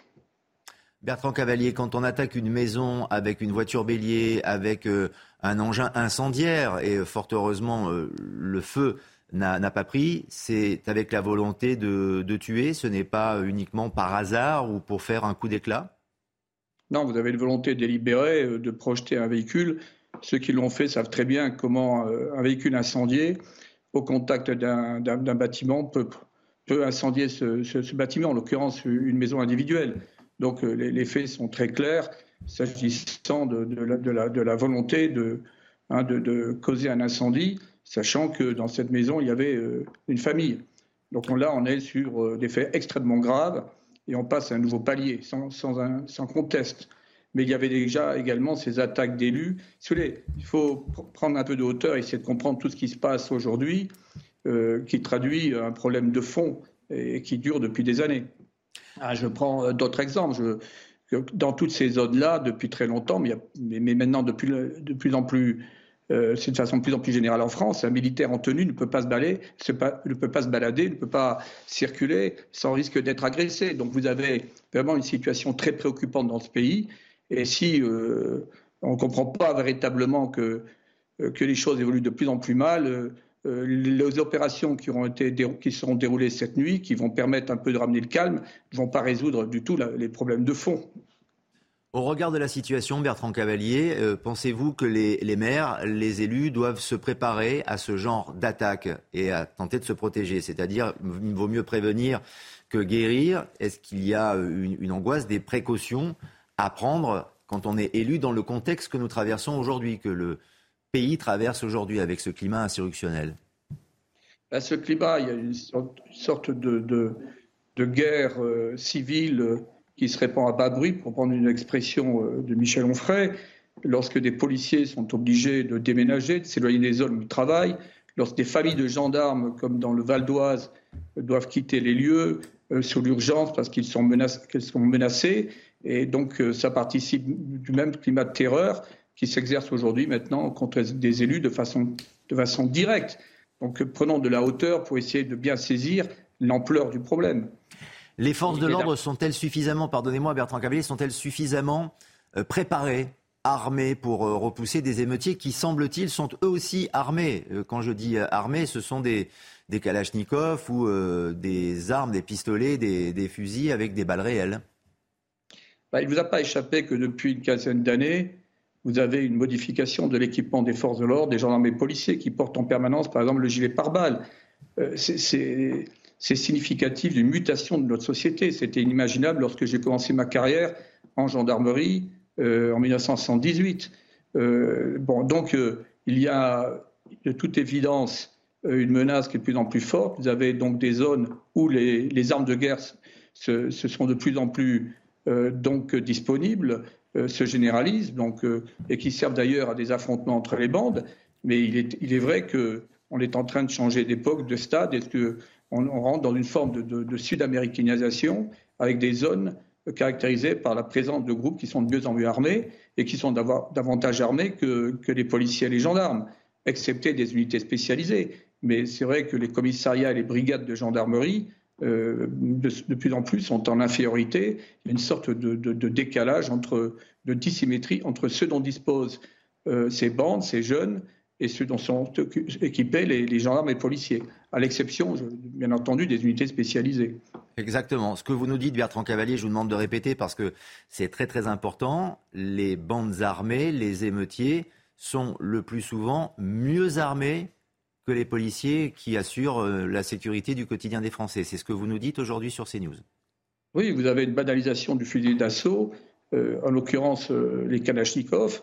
il y a des approvisionnements donc en Europe, dans l'ex-Yougoslavie. Maintenant, vous allez avoir des approvisionnements à partir de l'Ukraine. Donc, on est devant une, un problème qui est de plus en plus sérieux de, de monter en gamme, je dirais, des équipements, des armements de, bandes de, jeunes dans, certaines zones. Et ce qui fait qu'aujourd'hui, euh, euh, donc on est obligé de plus en plus de, faire intervenir des unités spécialisées. Le gendarme et le policier du quotidien, euh, aujourd'hui, est dans une situation de plus en plus périlleuse. Merci Bertrand Cavalier. Juste avant de vous remercier et, de nous quitter provisoirement, Naïma Mfadel, vous vouliez réagir, peut-être poser une question au général Au général, bonjour général. En fait, je vous rejoins complètement par rapport au fait qu'aujourd'hui, un, un militaire ou un policier en uniforme ne pourrait pas rentrer dans le quartier sans être euh, inquiété. Vous savez, je, fais partie d'une génération où dans les années 80, début des années 80, on avait encore des policiers qui habitaient le quartier et on respectait et on était même fiers d'avoir leurs enfants euh, comme amis. Maintenant, ce n'est plus le cas. Mais moi, la question que je me pose générale, c'est que tous les constats qu'on a pu faire, que les policiers ne pouvaient plus rentrer dans les quartiers, que même les pompiers ne pouvaient plus rentrer dans les quartiers sans être protégés par la police, qu'est-ce qu'on a fait? En fait, on n'a pas réagi. Et encore une fois, on a euh, juste répondu par, encore une fois, plus de moyens euh, pour les actions sociales et culturelles, etc. Oui, c'est pour ça. Euh, vous avez tout à fait raison. Il y a, il y a 40 ans, c'était très différent. Euh, dans ces zones que vous évoquez, il y, a, des gens qui partent, de plus en plus des gens qui les quittent. Euh, il y a un syndrome, je dirais, j'ose dire, le, terme, le terme des nouveaux pieds noirs. Ces pieds noirs qui ne sont pas d'ailleurs que des Européens, mm. qui peuvent être également des gens d'origine maghrébine, j'en connais. des gens qui aiment la France, qui veulent s'assimiler, qui ont choisi. Et en revanche, qui vivent sous la pression. Donc on a une scission on a ce qu'a dit euh, le ministre Colomb avant de partir, ce qu'a dit également François Hollande. Et puis tous les gens sérieux, tous les gens honnêtes, tous les gens qui sont lucides depuis des années disent qu'il y a une dégradation et qu'il y a un problème de fond. Donc est-ce que le politique va vraiment y répondre, euh, rétablir vraiment l'autorité de l'État euh, Est-ce qu'on va rétablir nos souverainetés Est-ce qu'on va contrôler effectivement nos frontières Est-ce qu'on va de, je veux dire, revenir à, ce que doit être un, pays digne de ce nom? Et ça, dans le quotidien, c'est les opérations qui vont se dérouler qui se déroulent actuellement euh, vont calmer certainement les choses pour quelques, jours, mais elles ne régleront pas les problèmes de fond s'il n'y a, pas un changement radical euh, dans euh, l'action des, politiques au plus haut niveau. Merci Général Bertrand Cavalier, merci d'être intervenu sur l'antenne de, de, CNews pour toutes ces précisions. Justement, toujours après l'attaque du domicile du maire de l'Île-et-Rose et la, la, blessure aussi de sa femme et de l'un de ses enfants des réactions, réactions politiques, celle d'Éric Ciotti, le président des LR, qui était l'invité du grand rendez-vous sur CNews Europe 1 Les Échos aujourd'hui. On l'écoute. Ce que nous mesurons, c'est que les élus sont de plus en plus la cible parce qu'ils sont les représentants euh, quelque part euh, d'une parcelle de l'autorité de la République et que cette République euh, veut être, pour ceux qui en sont aujourd'hui les, opposants, doit être détruite. Les élus sont, très courageux, sont très courageux, ils tiennent le coup, mais on a vu que les, mairies, comme les commissariats, devenaient les cibles, parce qu'ils sont les symboles de la République, de la démocratie et de l'autorité de la République. En effet, c'est ce qu'on disait sur ce plateau, l'attaque des, symboles, notamment de la République et de l'autorité de la République. Alors après la mort du jeune Naël, puisque c'est de là euh, que tout part aujourd'hui, les émeutes se sont propagées de, Nanterre à plusieurs autres villes du, pays. C'est un déferlement de violence qui a été euh, provoqué souvent par très jeunes individus. En effet, d'après un sondage euh, CSA pour CNews, 69% des Français se prononcent dans ce contexte pour la suspension de l'excuse de minorité pour les mineurs donc qui participent aux émeutes. Ça veut dire 7 Français sur 10, Kevin Bossuet, qui souhaitent que quand on est mineur, quand on a 14 euh, ans, 13 euh, ans, parfois, c'est le cas parmi les, émeutiers, eh bien on, peut les, on devrait pouvoir les sanctionner dans ce cadre-là, dans ce contexte-là, comme des adultes. Mais c'est parfaitement euh, logique. Il y a une demande de fermeté de la part de la population française. D'ailleurs, vous savez, il y a un sondage qui est sorti. Vous avez 70% des Français qui veulent une intervention de l'armée dans nos quartiers. Donc ça en dit long quand même sur dans cette volonté de fermeté. Après, moi, je suis plutôt d'accord avec ça. Enfin, on est dans une société où finalement, il n'y a plus d'adolescence. Les, les, les, les, jeunes on les considère de plus en plus comme des adultes. Vous ne pouvez pas, d'un côté, dire qu'il faut le permis de conduire à 17 ans, puisque c'est un projet euh, mené par le gouvernement. Vous ne pouvez euh, pas dire, vous ne pouvez pas acheter un iPhone à des enfants de, 13 ou 14 ans, euh, laisser votre fille se maquiller comme ça, etc., les considérer comme des adultes, et de l'autre, leur ôter toute responsabilité quant euh, à leurs actes. On a affaire à des individus qui sont de plus en plus jeunes, de plus en plus violents, et à un moment donné, on voit bien que la justice des mineurs est en pleine faillite, tout simplement parce qu'elle n'est pas assez ferme. Donc oui, cette excuse de minorité, il faut la faire sauter pour véritablement s'en prendre à la délinquance efficacement. Néanmoins, Arthur de Vatrigan, est-ce que cette excuse de minorité est applicable? Ben non. Euh, en fait, euh, non, c'est le problème c'est que on a tout l'arsenal juridique pour résoudre ce problème. Et c'est pas applicable parce que, un, on n'a pas de place dans les prisons. Donc là, quand euh, Gérald Darmanin fait le décompte des chiffres des personnes interpellées, on va savoir où ils vont passer la nuit. peut-être aller une petite garde à vue de 24 heures, puis hop dehors ensuite. On va les retrouver. Si les émeutes continuent, on les retrouvera samedi prochain. Euh, au niveau de la justice, on sait que c'est jamais le maximum qui est appliqué. Donc en termes d'autorité, on n'y est pas. Et quand c'est même une, un minimum par rapport à ce qui est prévu par la loi qui est prononcé par le juge ou par le magistrat, avec tous les aménagements de peine, tout est fait pour éviter la casse-prison, parce que, un, il y a des raisons idéologiques, évidemment. Encore une fois, on peut parler du syndicat de la magistrature, qui nous a fait un beau communiqué pour expliquer que tout était de la faute de la violence de la police, qu'il fallait tout recommencer. Euh, et ce syndicat qu'on dit souvent minoritaire, qui commence à remonter, je ils sont dans les dernières élections, ils étaient à pas loin de 30%, donc c'est pas loin d'un tiers. Euh, et c'est un virus qui contamine a priori euh, tous leurs petits amis magistrats, parce que le... on voit que pour des raisons de matériel, de finances, de budget, de manque de place, c'est pas appliqué. Mais il y a aussi des raisons idéologiques, parce que lorsque vous prononcez sur une peine où vous pouvez encourir 10 ans de prison, 4 ans de prison avec direction de peine, c'est pas qu'un problème de moyens. C'est aussi un problème idéologique. Donc ils peuvent faire ce qu'ils veulent, changer l'excuse de minorité, euh, interpeller encore plus de personnes, augmenter les peines, elles ne sont pas appliquées. Donc à partir du moment où elles ne sont pas appliquées, derrière. Euh, en tout cas, c'est. Excusez-moi de le dire comme ça, mais c'est effrayant euh, ce fatalisme. Alors, euh, je, je, crois qu'il faut qu'on fasse tout pour arriver à ah, ça. Je ne dis pas que c'est. Parce que sinon, on c'est juste la réalité aujourd'hui. C'est une réalité. En pratique, ce n'est pas applicable. C'est factuel. on a, on a, Effectivement, mais on a écrit une, une, une tribune, coécrit une tribune avec le docteur Maurice Berger, pédopsychiatre en centre d'éducation renforcé et en centre d'éducation euh, fermé qui donne une photographie des, des gamins. C'est effrayant quand vous voyez ces, ces gamins-là. C'est des gamins majoritairement euh, des quartiers. Et je vous rappelle aussi ce qui s'est passé à Cannes, où une, personne, je crois qu'elle avait 84 ans, 89 ans, a été agressée par deux par mineurs, mais avec une violence inouïe, et ils sont ressortis tranquilles tranquille. Mm. Moi, j'appelle aussi à ce que les parents de mineurs soient sanctionnés. On ne peut pas, dans notre pays, soit, euh, être toujours que dans les droits, dans les droits, dans les droits, et ne pas appliquer les devoirs. D'autant plus que c'est prévu. C'est prévu, normalement, les parents s'engagent aussi en responsabilité à s'occuper de leurs enfants et peuvent être poursuivis s'ils ne s'en occupent pas. Et moi, je vais vous dire plus. Je vais vous dire plus. Ce qu'a fait le Danemark, d'ailleurs, j'invente rien. C'est corrélé les allocations familiales, les aides sociales au comportement des enfants. On ne peut pas rester aujourd'hui dans notre pays où c'est l'un des pays les plus généreux au monde, notamment avec les familles monoparentales, parce que souvent on vous les met en, avant, alors que moi je connais beaucoup de familles seules, de mères seules qui élèvent excellemment euh, euh, leurs gamins.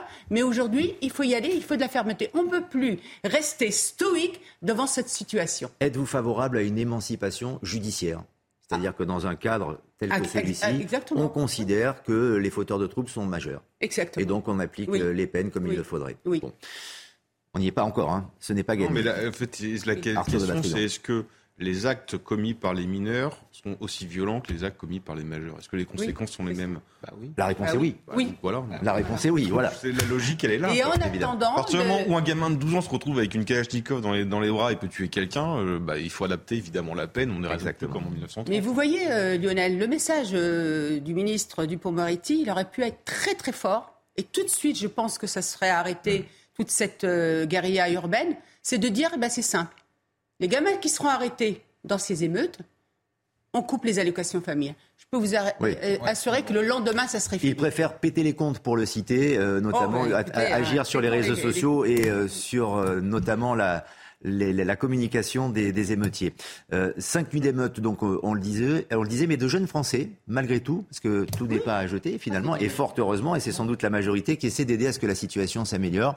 L'exemple à Laigneville, c'est dans l'Oise, où ce sont des jeunes qui ont aidé le maire à mettre fin à un début d'émeute. Le témoignage du maire de cette commune, Christophe Dietrich. Dans la nuit de jeudi à vendredi, j'ai été prévenu vers, euh, vers 1h du matin qu'un barrage avait été monté en plein milieu euh, du centre-ville. Et lorsque je me suis rendu sur place en voiture, j'ai bien vu qu'il y avait deux autres voitures qui me suivaient, mais que je ne connaissais pas. Et lorsque je suis arrivé euh, véritablement sur place, les, à, 10 mètres ou 15 mètres des émeutiers, qui étaient une vingtaine, hein, tous cagoulés, tous avec euh, des battes de baseball, des, feux d'artifice, les deux voitures qui me suivaient m'ont doublé, se sont garées, et là j'ai vu sortir six ou sept personnes qui se sont ruées sur les émeutiers et qui les ont dégagés à un coup de pied aux fesses en euh, une trentaine de secondes, pas plus. Et euh, on a euh, récupéré ce carrefour avec l'aide de, de, ces jeunes adultes en 30 secondes. Et ça a été d'une redoutable efficacité. C'est un beau témoignage. C'est un message d'espoir, Kevin Bossuet. Néanmoins, est-ce que tout le monde peut se retrouver dans la même situation? Est-ce que le commun des mortels, nous-mêmes, ici sur ce plateau, nous interviendrons? Éventuellement si on voit des hommes armés avec des battes de baseball cagoulés pour essayer de les faire, de les faire fuir. Oui, enfin là, il y a quelque chose qui me pose problème, c'est qu'on répond par la violence, par la euh, violence, et une violence qui n'est pas légitime. Je veux dire, ce n'est mm. pas à ces jeunes-là euh, de faire la police à la, place, à la place de la police. C'est pourtant ce qui va se produire. Ah, mais c'est ce qui va se produire. Hein, la guerre civile dont vous parlez, c'est le risque. Il y a plus il y a de moins en, il y a une confiance de plus en plus relative euh, vis-à-vis de nos institutions, vis-à-vis de la police et le sentiment finalement qu'il faut se faire justice soi-même parce que de toute façon la police ou la justice ne, ne, rendront pas correctement justice. C'est quand même un gros problème. Mais j'aimerais revenir sur un point, c'est qu'on parle tout le temps des jeunes des banlieues, etc. Ceux qui foutent le bordel, c'est une minorité. Mais bien Moi, ces jeunes des banlieues, je les vois tous les jours. Ils sont formidables. Ils ont envie de réussir par l'école de la République. Ils veulent se lancer, ils veulent créer des entreprises, ils veulent s'émanciper socialement et intellectuellement. Et ils sont eux aussi victimes de cette minorité, de cette minorité qui perpétue une mauvaise image des jeunes des banlieues, de cette minorité qui ne permet pas d'étudier correctement quand au sein d'une salle de classe, vous en avez deux, trois qui foutent le bordel et qui ne permettent pas euh, aux élèves de bien euh, étudier. C'est quand même ça la réalité. Vous avez des gamins qui ont peur d'aller à l'école, qui ont peur des trafiquants de drogue, qui en ont marre de voir ce trafic de drogue en bas euh, de leur immeuble et qui aiment la France aussi. Il y a des gamins issus de l'immigration qui aiment profondément ce pays, qui croient aux valeurs de la République. Donc c'est pour ça qu'il y a de l'espoir. Il y a beaucoup d'espoir. Donc on parle évidemment de ces émeutiers, mais il ne faut pas être caricatural parce que ça reste une minorité. mais il y a un engrenage forcément. Peut-être que certains émeutiers, Arthur de Vatrigrand, ne se seraient pas réveillés, un matin en disant je vais aller casser ou, brûler, mais emportés par le contexte, euh, les copains, euh, le, quartier. L'effet de voilà, l'effet de comment ça fonctionne. Ensuite, depuis le temps qu'on dit que je suis minorité, elle commence à devenir vachement nombreuse, cette minorité, parce que il y a un truc qu'on peut-être on a oublié d'en parler aujourd'hui, parce que c'est devenu une évidence, c'est que les veines des frontières, elles sont ouvertes. Donc en fait, l'immigration, depuis 20 ans, ça alimente les bataillons. Et avec les lois SRU, ça vous dispatche toute l'immigration sur le territoire. Donc après on dit ah c'est étonnant, euh, c'est plus dans les grandes villes, c'est dans les moyennes villes. Bah, forcément vous avez réparti toute l'immigration, donc des bataillons qui, euh, qui sont des, des, des, bras armés en fait, tout simplement. Donc et encore une fois, majorité ou minorité, on s'en fout parce que dans l'histoire de France, c'est toujours les minorités qui ont fait l'histoire. C'est jamais les majorités. Les majorités, elles subissent ou elles suivent de toute façon. Mais le problème, en fait, si on retrouve, encore une fois, moi je pense que euh, il y a la, de ces, gamins, ces racailles, euh, il y a quand même une satisfaction un peu euh, primale, pardon, de, de devoir satisfaire ses, besoins, de voilà, je pille, je tape parce que euh, c'est, des besoins primaires de l'homme. Euh, mais néanmoins, il y a quand même une responsabilité évidemment politique de la gauche parce que euh, si vous regardez, ils ont fait le beurre sur la dénonciation et sur l'accusation de la France, qui n'était pas assez belle pour l'admirer, et trop coupable pour qu'il fasse la changer, et pour qu'on puisse la changer. Donc ils ont créé un ennemi de l'intérieur soutenu par l'Algérie, comme on le voit à chaque fois. Dès qu'il y a un bazar, c'est soutenu par l'Algérie. Ils ont critiqué l'assimilation pour préférer la désintégration, donc, et ça avec les canaux légaux, euh, l'école, tout ça et compagnie. Hein. Euh, ils ont les bienfaits de l'immigration. Et pour finir, il y a récemment le discours racialiste qui vient des États-Unis qui vous explique que l'État et la police il y a un racisme systémique. Donc on conteste et on a le droit et on a le prétexte pour pouvoir faire tout ce qu'on veut derrière. On marque une pause, on se retrouve euh, dans quelques instants dans euh, Midi News encore. Et euh, les répercussions de ces émeutes, la double peine pour les commerçants notamment. La peur, en effet, les violences, mais aussi l'impossibilité, l'incapacité d'utiliser son outil de travail après les dégradations. A tout de suite sur CNews. Sur le plateau de Midi News, sur CNews, avec nos invités et l'actualité, bien sûr, et notamment cette, attaque à la voiture bélier du domicile du maire de l'Aille-les-Roses en région parisienne, en présence de sa famille. On va faire un, point avec euh, Sarah Fenzari sur place pour euh, CNews et les derniers développements, les dernières informations, Sarah. Hier soir, vers 1h30, au domicile du maire de l'Aille-les-Roses, euh, Vincent Jeanbrun a été attaqué. Une voiture bélier a foncé sur le pavillon. À l'intérieur, la mère et ses deux enfants euh, se sont enfuis par l'arrière du jardin. Dans sa course, l'épouse s'est gravement blessée au tibia qui serait fracturé. Les enfants ne sont pas hospitalisés. Le maire va porter plainte pour homicide volontaire avec euh, préméditation.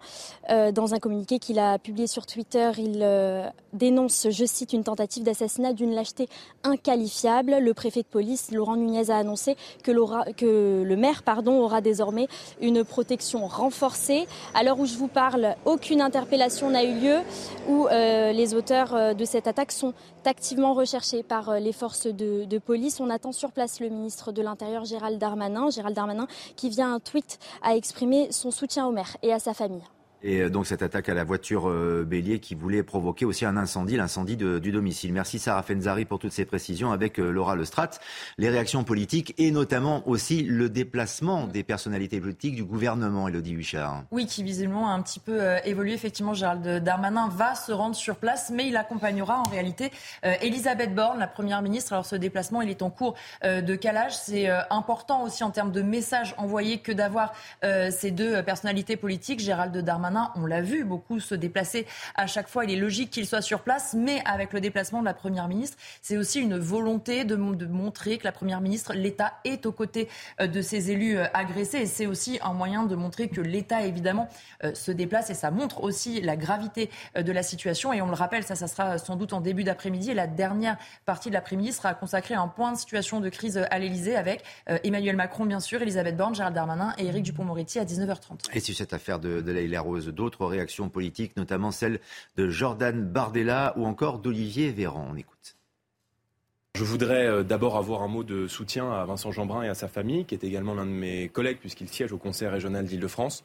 Donc je voudrais lui apporter euh, le soutien total de mon mouvement politique et euh, appeler aujourd'hui à un sursaut parce que les élus sont devenus des cibles dans notre société et on s'aperçoit avec ces violences que tout ce qui touche tout ce qui euh, se rapporte à la République française ou à la France est devenu une cible. Vous savez pourquoi euh, la famille de Vincent Jeanbrun, euh, le maire d'Aille-les-Roses, de l'Aille-les-Roses, a été attaquée? Pourquoi le maire de Charleville-Mézières, Boris Ravignon, a subi une agression? Pourquoi des dizaines d'élus ont été la cible des pillards encore cette nuit? Parce qu'ils constituent un rempart pour la République face au pillage et face au désordre. Ce n'est pas anodin. Donc c'est évidemment énormément de colère ce matin, une émotion très vive.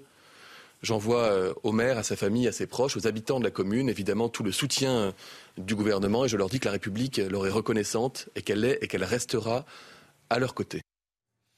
Et dans le cadre de ces pillages, on peut parler également de la double peine pour les commerçants. Au-delà de la violence euh, des émeutes, euh, ils subissent également de plein fouet un drame économique avec leur outil de travail qui devient inutilisable. Certains sont même obligés de faire des tours de garde pour s'assurer, pour assurer la sécurité, notamment de leur restaurant Solène Boulan. Dans cette rue commerçante du deuxième arrondissement de Paris, les terrasses sont vides, faute de clients.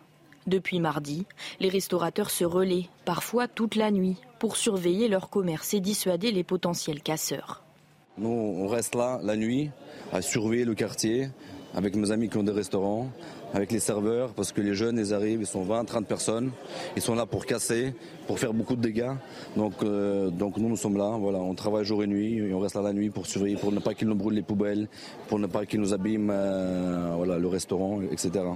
Dans ce restaurant voisin, les tables restent inoccupées, alors qu'elles sont d'ordinaire prises d'assaut, notamment par les touristes. Ce soir, on est samedi soir, on n'a rien fait. Enfin, on n'a pas rien fait, mais je veux dire, on n'a pas fait un samedi soir comme on aurait dû faire. C'est vraiment incompréhensible. C'est pas normal, ça. C'est pas que les émeutes. Hein. C'est à chaque fois qu'il y a un problème à Paris, on subit les premières conséquences. C'est-à-dire qu'on travaille plus, les clients ils fuient les quartiers, on perd du chiffre d'affaires. C'est après, c'est assez récurrent à Paris quand même depuis quelques temps. Tous espèrent un retour à la normale dans les jours à venir, alors que la saison estivale vient tout juste de démarrer. Et donc la double peine, Naïma Fadel, parce que même le tourisme euh, en France, euh, à Paris euh, notamment, est impacté par cette situation. Oui, il y a beaucoup de gens même qui ont écourté en fait leurs vacances, d'autres qui les ont annulées.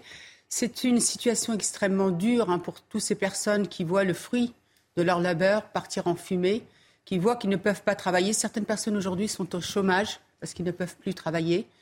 Euh, moi, j'ai vu des cas hein, de, personnes que je connais bien qui ont eu leur euh, restaurant euh, dévasté, brûlé, des jeunes notamment, des jeunes qui sont dans cette méritocratie à la française, des jeunes issus de l'immigration qui ont réussi et qui aujourd'hui voient aussi le fruit de leur travail partir en fumée. C'est dramatique parce que c'est extrêmement aussi inquiétant parce que ce que disent ces personnes-là ils disent qu'ils font des tours de à tour de rôle, ils protègent leurs biens. Et c'est ça, encore une fois, comme je vous l'ai dit tout à l'heure, qui m'inquiète c'est qu'à un moment, comment on va faire s'il y a une confrontation entre Il peut y avoir un soulèvement de la population pour défendre euh, sa vie, pour défendre euh, ses biens, sa voiture, sa maison, sa famille, euh, en effet. Et on le voit, l'impact est patent avec cette, cette terreur ou cette angoisse qui s'est véritablement installée, les centres commerciaux qui ferment prématurément, on demande aux clients de sortir, c'était le cas hier à, Créteil-Soleil, à Marseille ou encore à, à Strasbourg.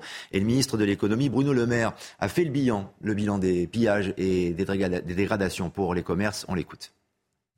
Au total, c'est au moins une dizaine de centres commerciaux qui ont été attaqués et pillés. C'est plus de 200 enseignes de la grande distribution qui ont été également attaquées et pillées. Une quinzaine de ces centres qui ont été intégralement brûlés. 250 débitants de tabac qui ont été attaqués également, certains brûlés. 250 agences bancaires, beaucoup euh, de commerces de mode, beaucoup de commerces de vêtements de sport, des enseignes de, la distribution rapide, McDonald's, KFC euh, et d'autres. Nous voulons redire avec Olivia Grégoire, avec la plus grande fermeté, que ces actes sont inexcusables, inqualifiables, intolérables. Inqualifiables, intolérables et peut-être inexplicables, à moins qu'il y ait une tentative d'explication avec euh, Sandrine Rousseau. Je voudrais vous livrer, et peut-être l'avez-vous découvert, le tweet de Sandrine Rousseau. Et si le pillage avait à voir avec la pauvreté, les marques avec le sentiment de relégation. Donc une justification, euh, Kevin Bossuet, du pillage tout simplement. C'est une honte, c'est un scandale, c'est une insulte vis-à-vis de toutes ces familles modestes qui sont parfois très pauvres et qui n'agissent pas ainsi liées pauvreté et délinquance comme le fait euh, cette femme, enfin, je ne comprends pas comment cela euh, peut être euh, possible. Et regardez ce qui se passe dans les milieux ruraux. Vous avez une jeunesse qui est désœuvrée, vous avez beaucoup de chômage, des problèmes de, pouvoir d'achat, des problèmes parfois de solitude, et ces ruraux ne pillent pas, ne cassent pas, ne brisent pas, ne s'en prennent pas à la police, tout simplement parce que ces gens aiment la France et partagent les valeurs de la République. Là, on passe à côté de la cause qui est première, c'est bien un malaise identitaire, c'est bien une haine à l'égard de la France et à l'égard, évidemment, de la République. Et les conséquences pour notre pays sont désastreuses. Là, on parle des conséquences économiques, mais les, les hôteliers vous le disent, il y a des annulations à l'appel. Tout ce qui a été détruit va bien falloir reconstruire. Et ce qui est de pire, ce qui est de plus précieux, c'est bien l'image de la France sur la scène internationale qui est encore touchée. Et ça, franchement, on va encore le payer très cher au niveau économique. C'est honteux. Arthur de Vatrigan, votre réaction, peut-on justifier, peut-on excuser peut-être même le hmm. pillage? Euh, bien sûr que non, et surtout que son analyse est complètement. On peut se faire l'avocat du diable, on peut essayer de trouver des solutions. Ah, sur votre Je n'en trouve pas personnellement, mais peut-être. Pour excuser ou pour comprendre? Bah, Les deux. Excusez, il n'y en a pas. Pour comprendre, commencer par fermer les vannes de l'immigration, vous verrez, ça va vite diminuer. Euh, et puis évidemment, avec une riposte policière comme il faut et un suivi de la justice. Mais ça n'arrivera pas malheureusement. Sur sa pauvreté, 85% des ménages les plus pauvres en France vivent en dehors des quartiers sensibles. 85% de l'argent de subvention de politique de la ville va dans ces quartiers dits sensibles. Ces pilleurs sont les enfants gâtés de la République. Voilà, c'est tout. Ils sont blindés de d'aide. Ils ont des écoles rénovées même quand ils les pètent. Ils ont des classes dédoublées. Ils ont des médiathèques. Ils ont des cinémas. Ils ont des transports. Euh, ils ont 40 euh, milliards si on prend le plan Borloo euh, de 2008, je crois. Le plan Borloo pour rénover les bâtis. Voilà. Ils sont perfusés d'aide, perfusés de subventions. Je vous donne un exemple, c'est Dominique Laurin, le sociologue, qui a sorti ça en comparant deux villes, Villiers-sur-Marne et Verdun. Villiers-sur-Marne, quartier dit sensible, euh, Verdun, quartier dit rural, mille fois plus d'aide de public pour Villiers-sur-Marne que Verdun, mille fois plus. Et après, on a le couplet de oui, mais ils sont pas aidés, oui, ils sont pauvres. C'est fait, c'est faux. C'est faux de A à Z. Ce sont des enfants gâtés de la République. Sur la réaction, sur le tweet plus exactement de Sandrine Rousseau, Naïma M. Fadel. Est-ce que c'est choquant? Est-ce qu'une politique, une élue peut dire ça? Une politique ne devrait pas dire ça. Une politique ne devrait pas euh, euh, parler ainsi. C'est extrêmement grave parce qu'on sait très bien que ce n'est pas vrai. Et puis dans ce cas-là, si elle dit ça, ça veut dire, excusez-moi, hein, je vais. Euh, ça veut dire qu'on peut expliquer le viol par la frustration? Ça veut dire que ce qu'elle dit, c'est open bar, allez-y, pillez, violez. Elle aura toujours, en fait, une explication de cette manière. C'est gravissime. Ces personnes-là, je, vais dire, ils posent, ils sont pas des soutiens en fait au quartier. Vous voyez, ils nous posent problème. Ils posent problème à toute cette jeunesse. Et effectivement, ils induisent aussi une victimisation depuis d'ailleurs les années 80. Rappelez-vous, Lionel, en 1983, vous aviez la marche pour l'égalité des droits. C'était quoi? C'était demander la carte de séjour de 10 ans pour, pour les Chibani, pour nos, euh, nos grands-parents en fait. Ils arrivent, ils sont accueillis par euh, les socialistes. Leur démarche est détournée, ça devient la marche des beurs. Eux, ça s'appelaient pas des beurs. Vous voyez, c'est en, en, arabe beurre. Vous vous imaginez?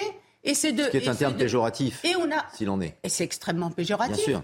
Euh, donc c'est devenu la marche des beurs. Donc Mmh. ils ont fait une OPA sur cette marche qui était pour l'égalité, qui n'avait aucun euh, volonté d'ethnicisation ou de racialisation, et on a créé SOS Racisme.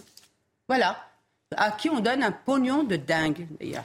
Elodie Huchard, peut-être euh, un commentaire sur euh, notamment ce tweet de Sandrine Rousseau et toutes les réactions politiques euh, qui pourraient justifier ou édulcorer les pillages. Oui, la tentative de comprendre la violence. Le problème, c'est que vous dites on tente de comprendre le pillage parce qu'il y a une raison légitime. Et qu'est-ce qui est légitime qu'on aille tenter d'assassiner la famille d'un élu? Il y a un moment où il faut quand même se rendre compte qu'il y a des choses qui ne sont pas explicables. Et sur le tweet précisément de Sandrine Rousseau, personnellement, je le trouve très méprisant envers les personnes qu'elle pense défendre parce que dire euh, parce qu'ils sont pauvres ils vont piller on sait que des personnes qui n'arrivent pas à se nourrir n'osent pas aller au resto du cœur Oui. et on pense vraiment que c'est cette population là qui est allée euh, défoncer des magasins et piller des chaussures de sport je suis pas sûre en fait qu'elle s'adresse à la bonne population en réalité Oui, et dans le cadre de ces émeutes, de ces euh, pillages, il y a aussi l'intervention de ce qu'on pourrait appeler le service public. Alors l'intervention de, de la police, euh, en effet, pour la sécurité, mais aussi des pompiers.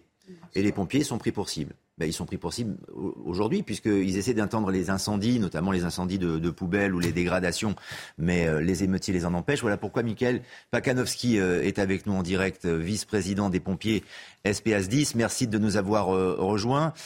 Dites-nous, Comment les pompiers ne sont pas épargnés par les émeutiers et de quelle manière ils agissent sur les pompiers qui sont en train de travailler Bonjour mesdames et messieurs. Euh, Alors euh, tout d'abord, ben oui, on a eu euh, une intervention violente sur la commune de Mulhouse. Alors je suis dans le Haut-Rhin hein, actuellement.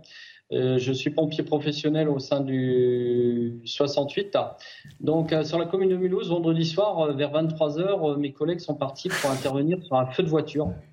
Alors, euh, traditionnel chez nous, hein, feu de voiture, le week-end, euh, ça arrive euh, quand même régulièrement. Sauf que là, c'est durant les émeutes. Donc, euh, situation compliquée. On part, on se dirige vers un point de rassemblement avec la police.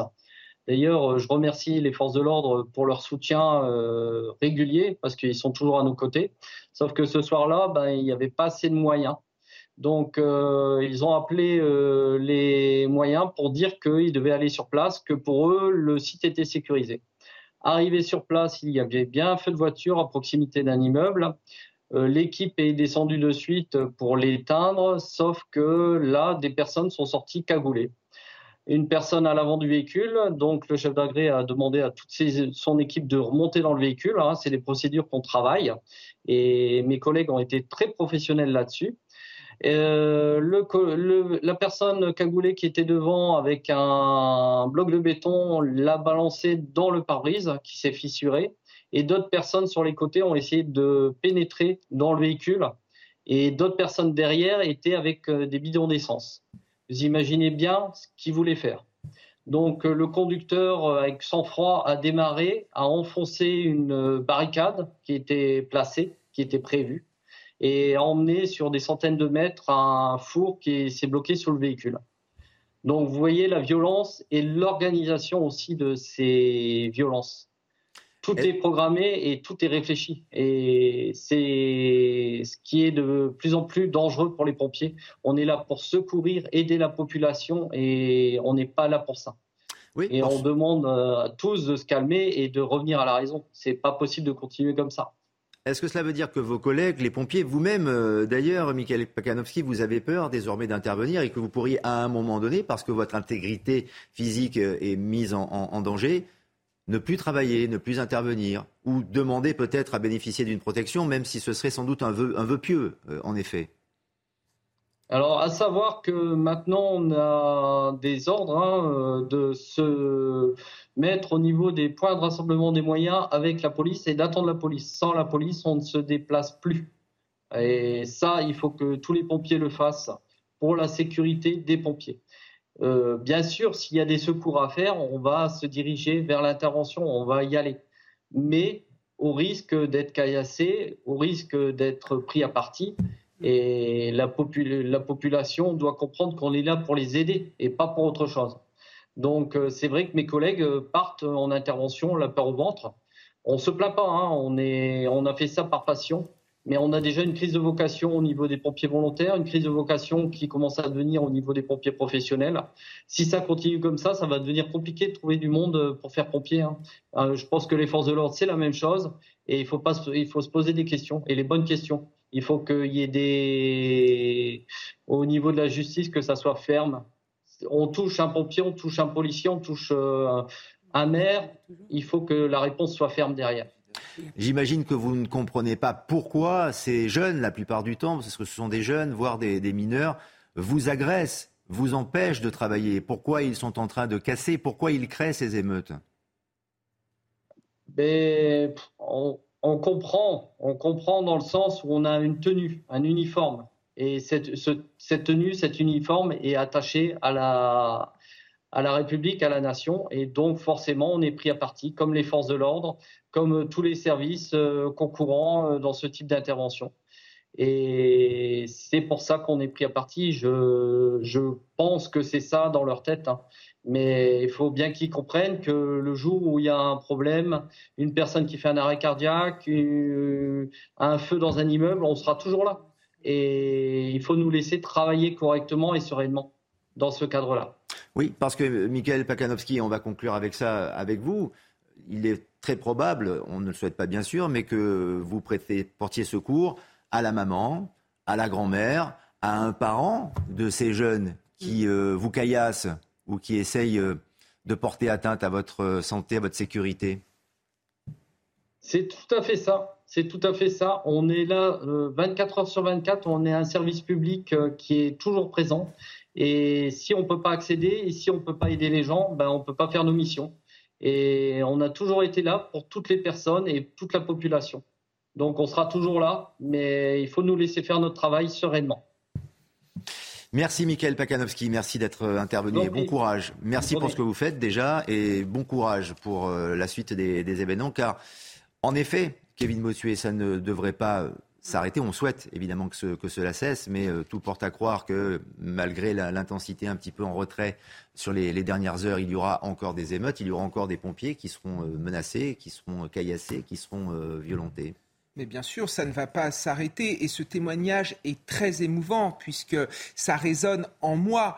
Euh, forcément, moi j'enseigne en Seine-Saint-Denis, on a de plus en plus de mal à recruter des enseignants. On fait appel de plus en plus à des contractuels. C'est pareil pour les soignants, c'est pareil pour les policiers et c'est pareil également pour les pompiers. Quand vous êtes pompier, votre vocation, c'est d'aider les autres c'est de sauver des vies. Vous entrez dans une cité, on vous balance un frigo. Mais est-ce que vous vous rendez compte du traumatisme? On en est quand même aujourd'hui là. Donc c'est pour ça qu'il faut remercier euh, ces pompiers. Il faut euh, les saluer parce qu'ils ont aussi besoin du soutien de toute la nation, on est derrière eux, on est derrière les policiers, on est derrière les enseignants, on est derrière tous ceux qui essayent avec, leurs petites mains sur le terrain à faire tenir encore cette République qui est malmenée par une horde de barbares. Et je pense que le mot n'est pas assez fort encore. Mais c'est nous, en effet, qui identifions euh, les barbares, comme vous dites, mais les valeurs de la République qui sont, euh, qui sont attaquées. Mais en ont-ils véritablement conscience, ces émeutiers et ces jeunes Arthur de Vatrigan, que ce sont les symboles de la République euh, véritablement? Ils ont conscience qu'il y a une concurrence d'autorité et concurrence de, de système, parce qu'ils ont leur système à eux, avec leurs règles, leurs mœurs, et qu'en effet, un uniforme est vu comme une bande rivale comme une bande rivale qui viendrait occuper leur terrain euh, de deal, bah là c'est la police ou un pompier ou un médecin évidemment. Donc on peut se demander dans quel cerveau malade on agresse et on tue ceux qui viennent vous sauver. En même temps, je trouve que c'est assez symbolique de ce qu'est ce qu'est la France, c'est-à-dire que on accueille des gens, on les aide, on les finance, ils vous crachent dessus et ils vous tirent dessus. Voilà, bah, c'est ce qui se passe avec les pompiers. Imaginez que les pompiers c'est juste la France et c'est exactement ça. Euh, le problème c'est que moi je pense que ça va se calmer. mais que ça va être encore pire la prochaine. Parce que la prochaine, les bataillons vont être encore plus nombreux, que la légitimité contestée du monopole de la violence légitime va l'être encore plus, qu'il n'y a pas de raison que le trafic d'armes le soit moindre et que le trafic de drogue ait un chiffre d'affaires moins important. Donc le risque et le drame, c'est que la prochaine vague soit encore plus importante que celle-ci. Et je vois pas comment aujourd'hui on a envie et d'être policier, et d'être maire, et d'être euh, pompier. Et donc on aura moins d'effectifs et moins de personnel pour essayer de gérer cette prochaine émeute. Et c'est un échec euh, patent. C'est malheureusement un constat qu'il faut faire, Naïma M. Fadel, de toute la politique qui a été mise en place pour euh, accompagner les quartiers, pour intégrer également tout ce qui a été fait, et beaucoup a été fait. Aujourd'hui, c'est un échec. Il faut le reconnaître. Ce qui n'a pas été fait, c'est l'autorité de l'État, la fermeté de l'État. Parce que l'État a aussi accepté. Là, quand j'entends euh, ce pompier nous dire euh, ce qu'il vit, depuis des, depuis des années, en fait, les pompiers ne peuvent plus rentrer dans un quartier pour sauver des vies humaines, Lionel, hmm. sans être accompagnés par les policiers qui se font caillasser. Moi, j'ai vu sur Mantes-la-Jolie où ils sont intervenus pour un accident qui avait, euh, où c'était une petite fille hein, qui risquait de, mourir. Eh bien, sous les, jets de pierre, ils sont intervenus. Donc le problème aujourd'hui, est-ce que cet État, est-ce que la France est en capacité de poser son autorité avec fermeté et sans avoir la main qui tremble? Parce que c'est pour la paix sociale, pour la cohésion sociale et pour le vivre ensemble qui est tellement aujourd'hui galvaudé. Une République une et indivisible doit faire en sorte qu'il y ait effectivement des droits, mais surtout des devoirs. Vous me confirmez, hein, évidemment, Elodie Huchard, que la Première ministre est en route pour euh, les, les Roses. On va en parler dans, dans quelques instants. Cela veut dire que cette attaque à la voiture bélier de la maison du maire de la Rose avec sa famille à l'intérieur, sa femme et l'un de ses enfants euh, ont été euh, blessés, est pris euh, très au sérieux par, par le gouvernement. Sarah Fenzari, l'une des envoyées spéciales de CNews, est sur place en effet. Peut-être les derniers détails, les derniers développements à ce sujet que vous pourriez nous donner, Sarah, s'il vous plaît. Le ministre de l'Intérieur euh, Gérald Darmanin est sur place à la mairie euh, de Leyen-Rose. Un échange avec le maire euh, Vincent Jeanbrun est prévu. Un petit rappel des faits hier soir vers 1h30 au domicile du maire. il y a eu une attaque, une voiture bélier a foncé sur le pavillon. À l'intérieur, comme vous l'avez dit, la mère et les enfants étaient présents. Ils se sont enfuis par l'arrière du jardin. Dans sa course, l'épouse de Vincent Jeanbrun s'est blessée au tibia qui serait fracturé. Les enfants ne sont pas hospitalisé. Le maire va porter plainte pour tentative d'homicide volontaire avec euh, préméditation. Dans un communiqué sur Twitter euh, qu'il a publié, il a dénoncé, je cite, une tentative d'assassinat d'une lâcheté inqualifiable. Le préfet de police, Laurent Nunez, a annoncé que le maire aura désormais une protection renforcée. À l'heure où je vous parle, aucune interpellation a eu lieu. Les ou le ou les auteurs euh, de, de cette attaque sont activement recherchés par les forces de l'ordre. Et voilà, comme je vous le disais, on attend sur place le ministre de l'Intérieur euh, Gérald Darmanin, qui, devrait arriver, d'ici quelques minutes. Merci Sarah Fenzari en direct de Les, Roses. En effet, Elodie Huchard, le gouvernement prend cette affaire très au sérieux. On parlait des valeurs de la République, des symboles de la République qui étaient attaqués, mais là tout de même aussi c'est euh, la forme, cette attaque euh, violente avec la volonté de, de nuire, d'attenter à la vie tout simplement de cette famille qui était à l'intérieur. C'était en pleine nuit, il était 1h30 du matin. Euh, il y a eu des, objets incendiaires qui étaient euh, à l'intérieur du véhicule, donc la maison aurait pu prendre le feu. Ça aurait été être encore plus terrible. Donc voilà pourquoi la Première ministre va se rendre sur place. Oui, évidemment, et le gouvernement qui veut montrer euh, qu'il prend cette affaire euh, au sérieux. Effectivement, base, c'est Gérald Darmanin, ministre de l'Intérieur, qui devait se rendre sur place comme c'est euh, l'usage dans ces cas-là. Il est donc finalement pas seul. La Première ministre l'accompagne, ainsi que Christophe Béchu et Dominique Faure. Ce sont les deux ministres qui sont chargés des collectivités territoriales. Matignon précise que ce déplacement pour la Première ministre est l'occasion, je cite, d'adresser son soutien et de réaffirmer la détermination et de mettre fin à ces violences inacceptables. Il va y avoir euh, deux euh, étapes euh, pour la Première ministre et Gérald Darmanin. D'abord, rencontrer Vincent Jeanbrun, qui est donc présent sur ces images. On va écouter la Première ministre qui vient d'arriver à les Roses aux côtés de Valérie Pécresse. la petite qui est tombée, donc qui s'est fendue l'arcade, c'était impressionnant parce que beaucoup de sang quand, on les a récupérés. mais c'est surtout le, le avec vous. C'est vraiment ce que j'ai voulu bien dire ce matin, qu'on a tous été très choqués hein, par euh, ce qui s'est passé et on a tenu avec le ministre de l'Intérieur, Gérald Darmanin, avec, euh, vous êtes déplacé, avec Christophe Béchu, Dominique Faure en charge des, les collectivités territoriales à venir vous exprimer tout, tout, le soutien du gouvernement et dire aussi à tous les maires qu'aucun maire ne sera laissé seul dans ce genre de circonstances. On va tout faire pour évidemment continuer à ramener l'ordre au plus vite et qu'on est vraiment à vos côtés.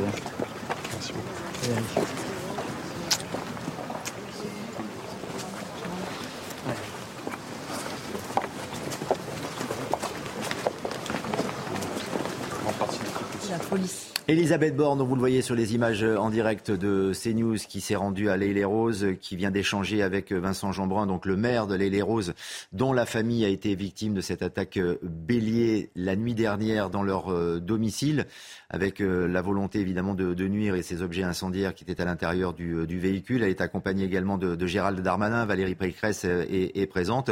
Et il y a la volonté, c'est vrai aussi, Elodie Huchard, politiquement c'est important de se déplacer, mais de, de rassurer et d'être euh, proche proche de Vincent Jeanbrun, qui semblait très touché quand même, qui semble encore très choqué, hein, en effet, qui, ne, qui, ne, le serait pas. Oui, et puis il faut imaginer aussi euh, la nuit qu'a passé Vincent Jeanbrun. Vous le disiez, ça s'est passé aux, alentours des 1h30. Euh, Donc en plus euh, du choc, il y a aussi l'épuisement moral, physique qu'on imagine évidemment. C'est important, bien sûr, d'avoir la Première ministre et le ministre de l'Intérieur les ministres chargés des collectivités territoriales qui sont là. C'est un message envoyé aux maires, évidemment. Il y a donc cette étape où elle va d'abord échanger plus tranquillement avec Vincent Jeanbrun. Elle a salué un certain nombre d'élus et puis ensuite, elle va rencontrer aussi eh bien, les forces de l'ordre sur place, celles justement qui ont agi à la fois cette nuit et euh, d'autres nuits. Et puis la présence de Valérie Pécresse, évidemment présidente de région, mais surtout qui est très proche de Vincent Jeanbrun, puisqu'ils ont fait campagne ensemble et ils entretiennent un, lien de proximité autre qu'un lien simplement politique. Merci pour ces précisions. Et Lodi Huchard, des développements évidemment sur cette affaire dans quelques instants tout au long de la journée sur CNews. Merci à nos invités d'être venus sur le plateau de Midi News. Enquête d'esprit dans quelques instants et à très vite donc pour le développement de toute l'actualité.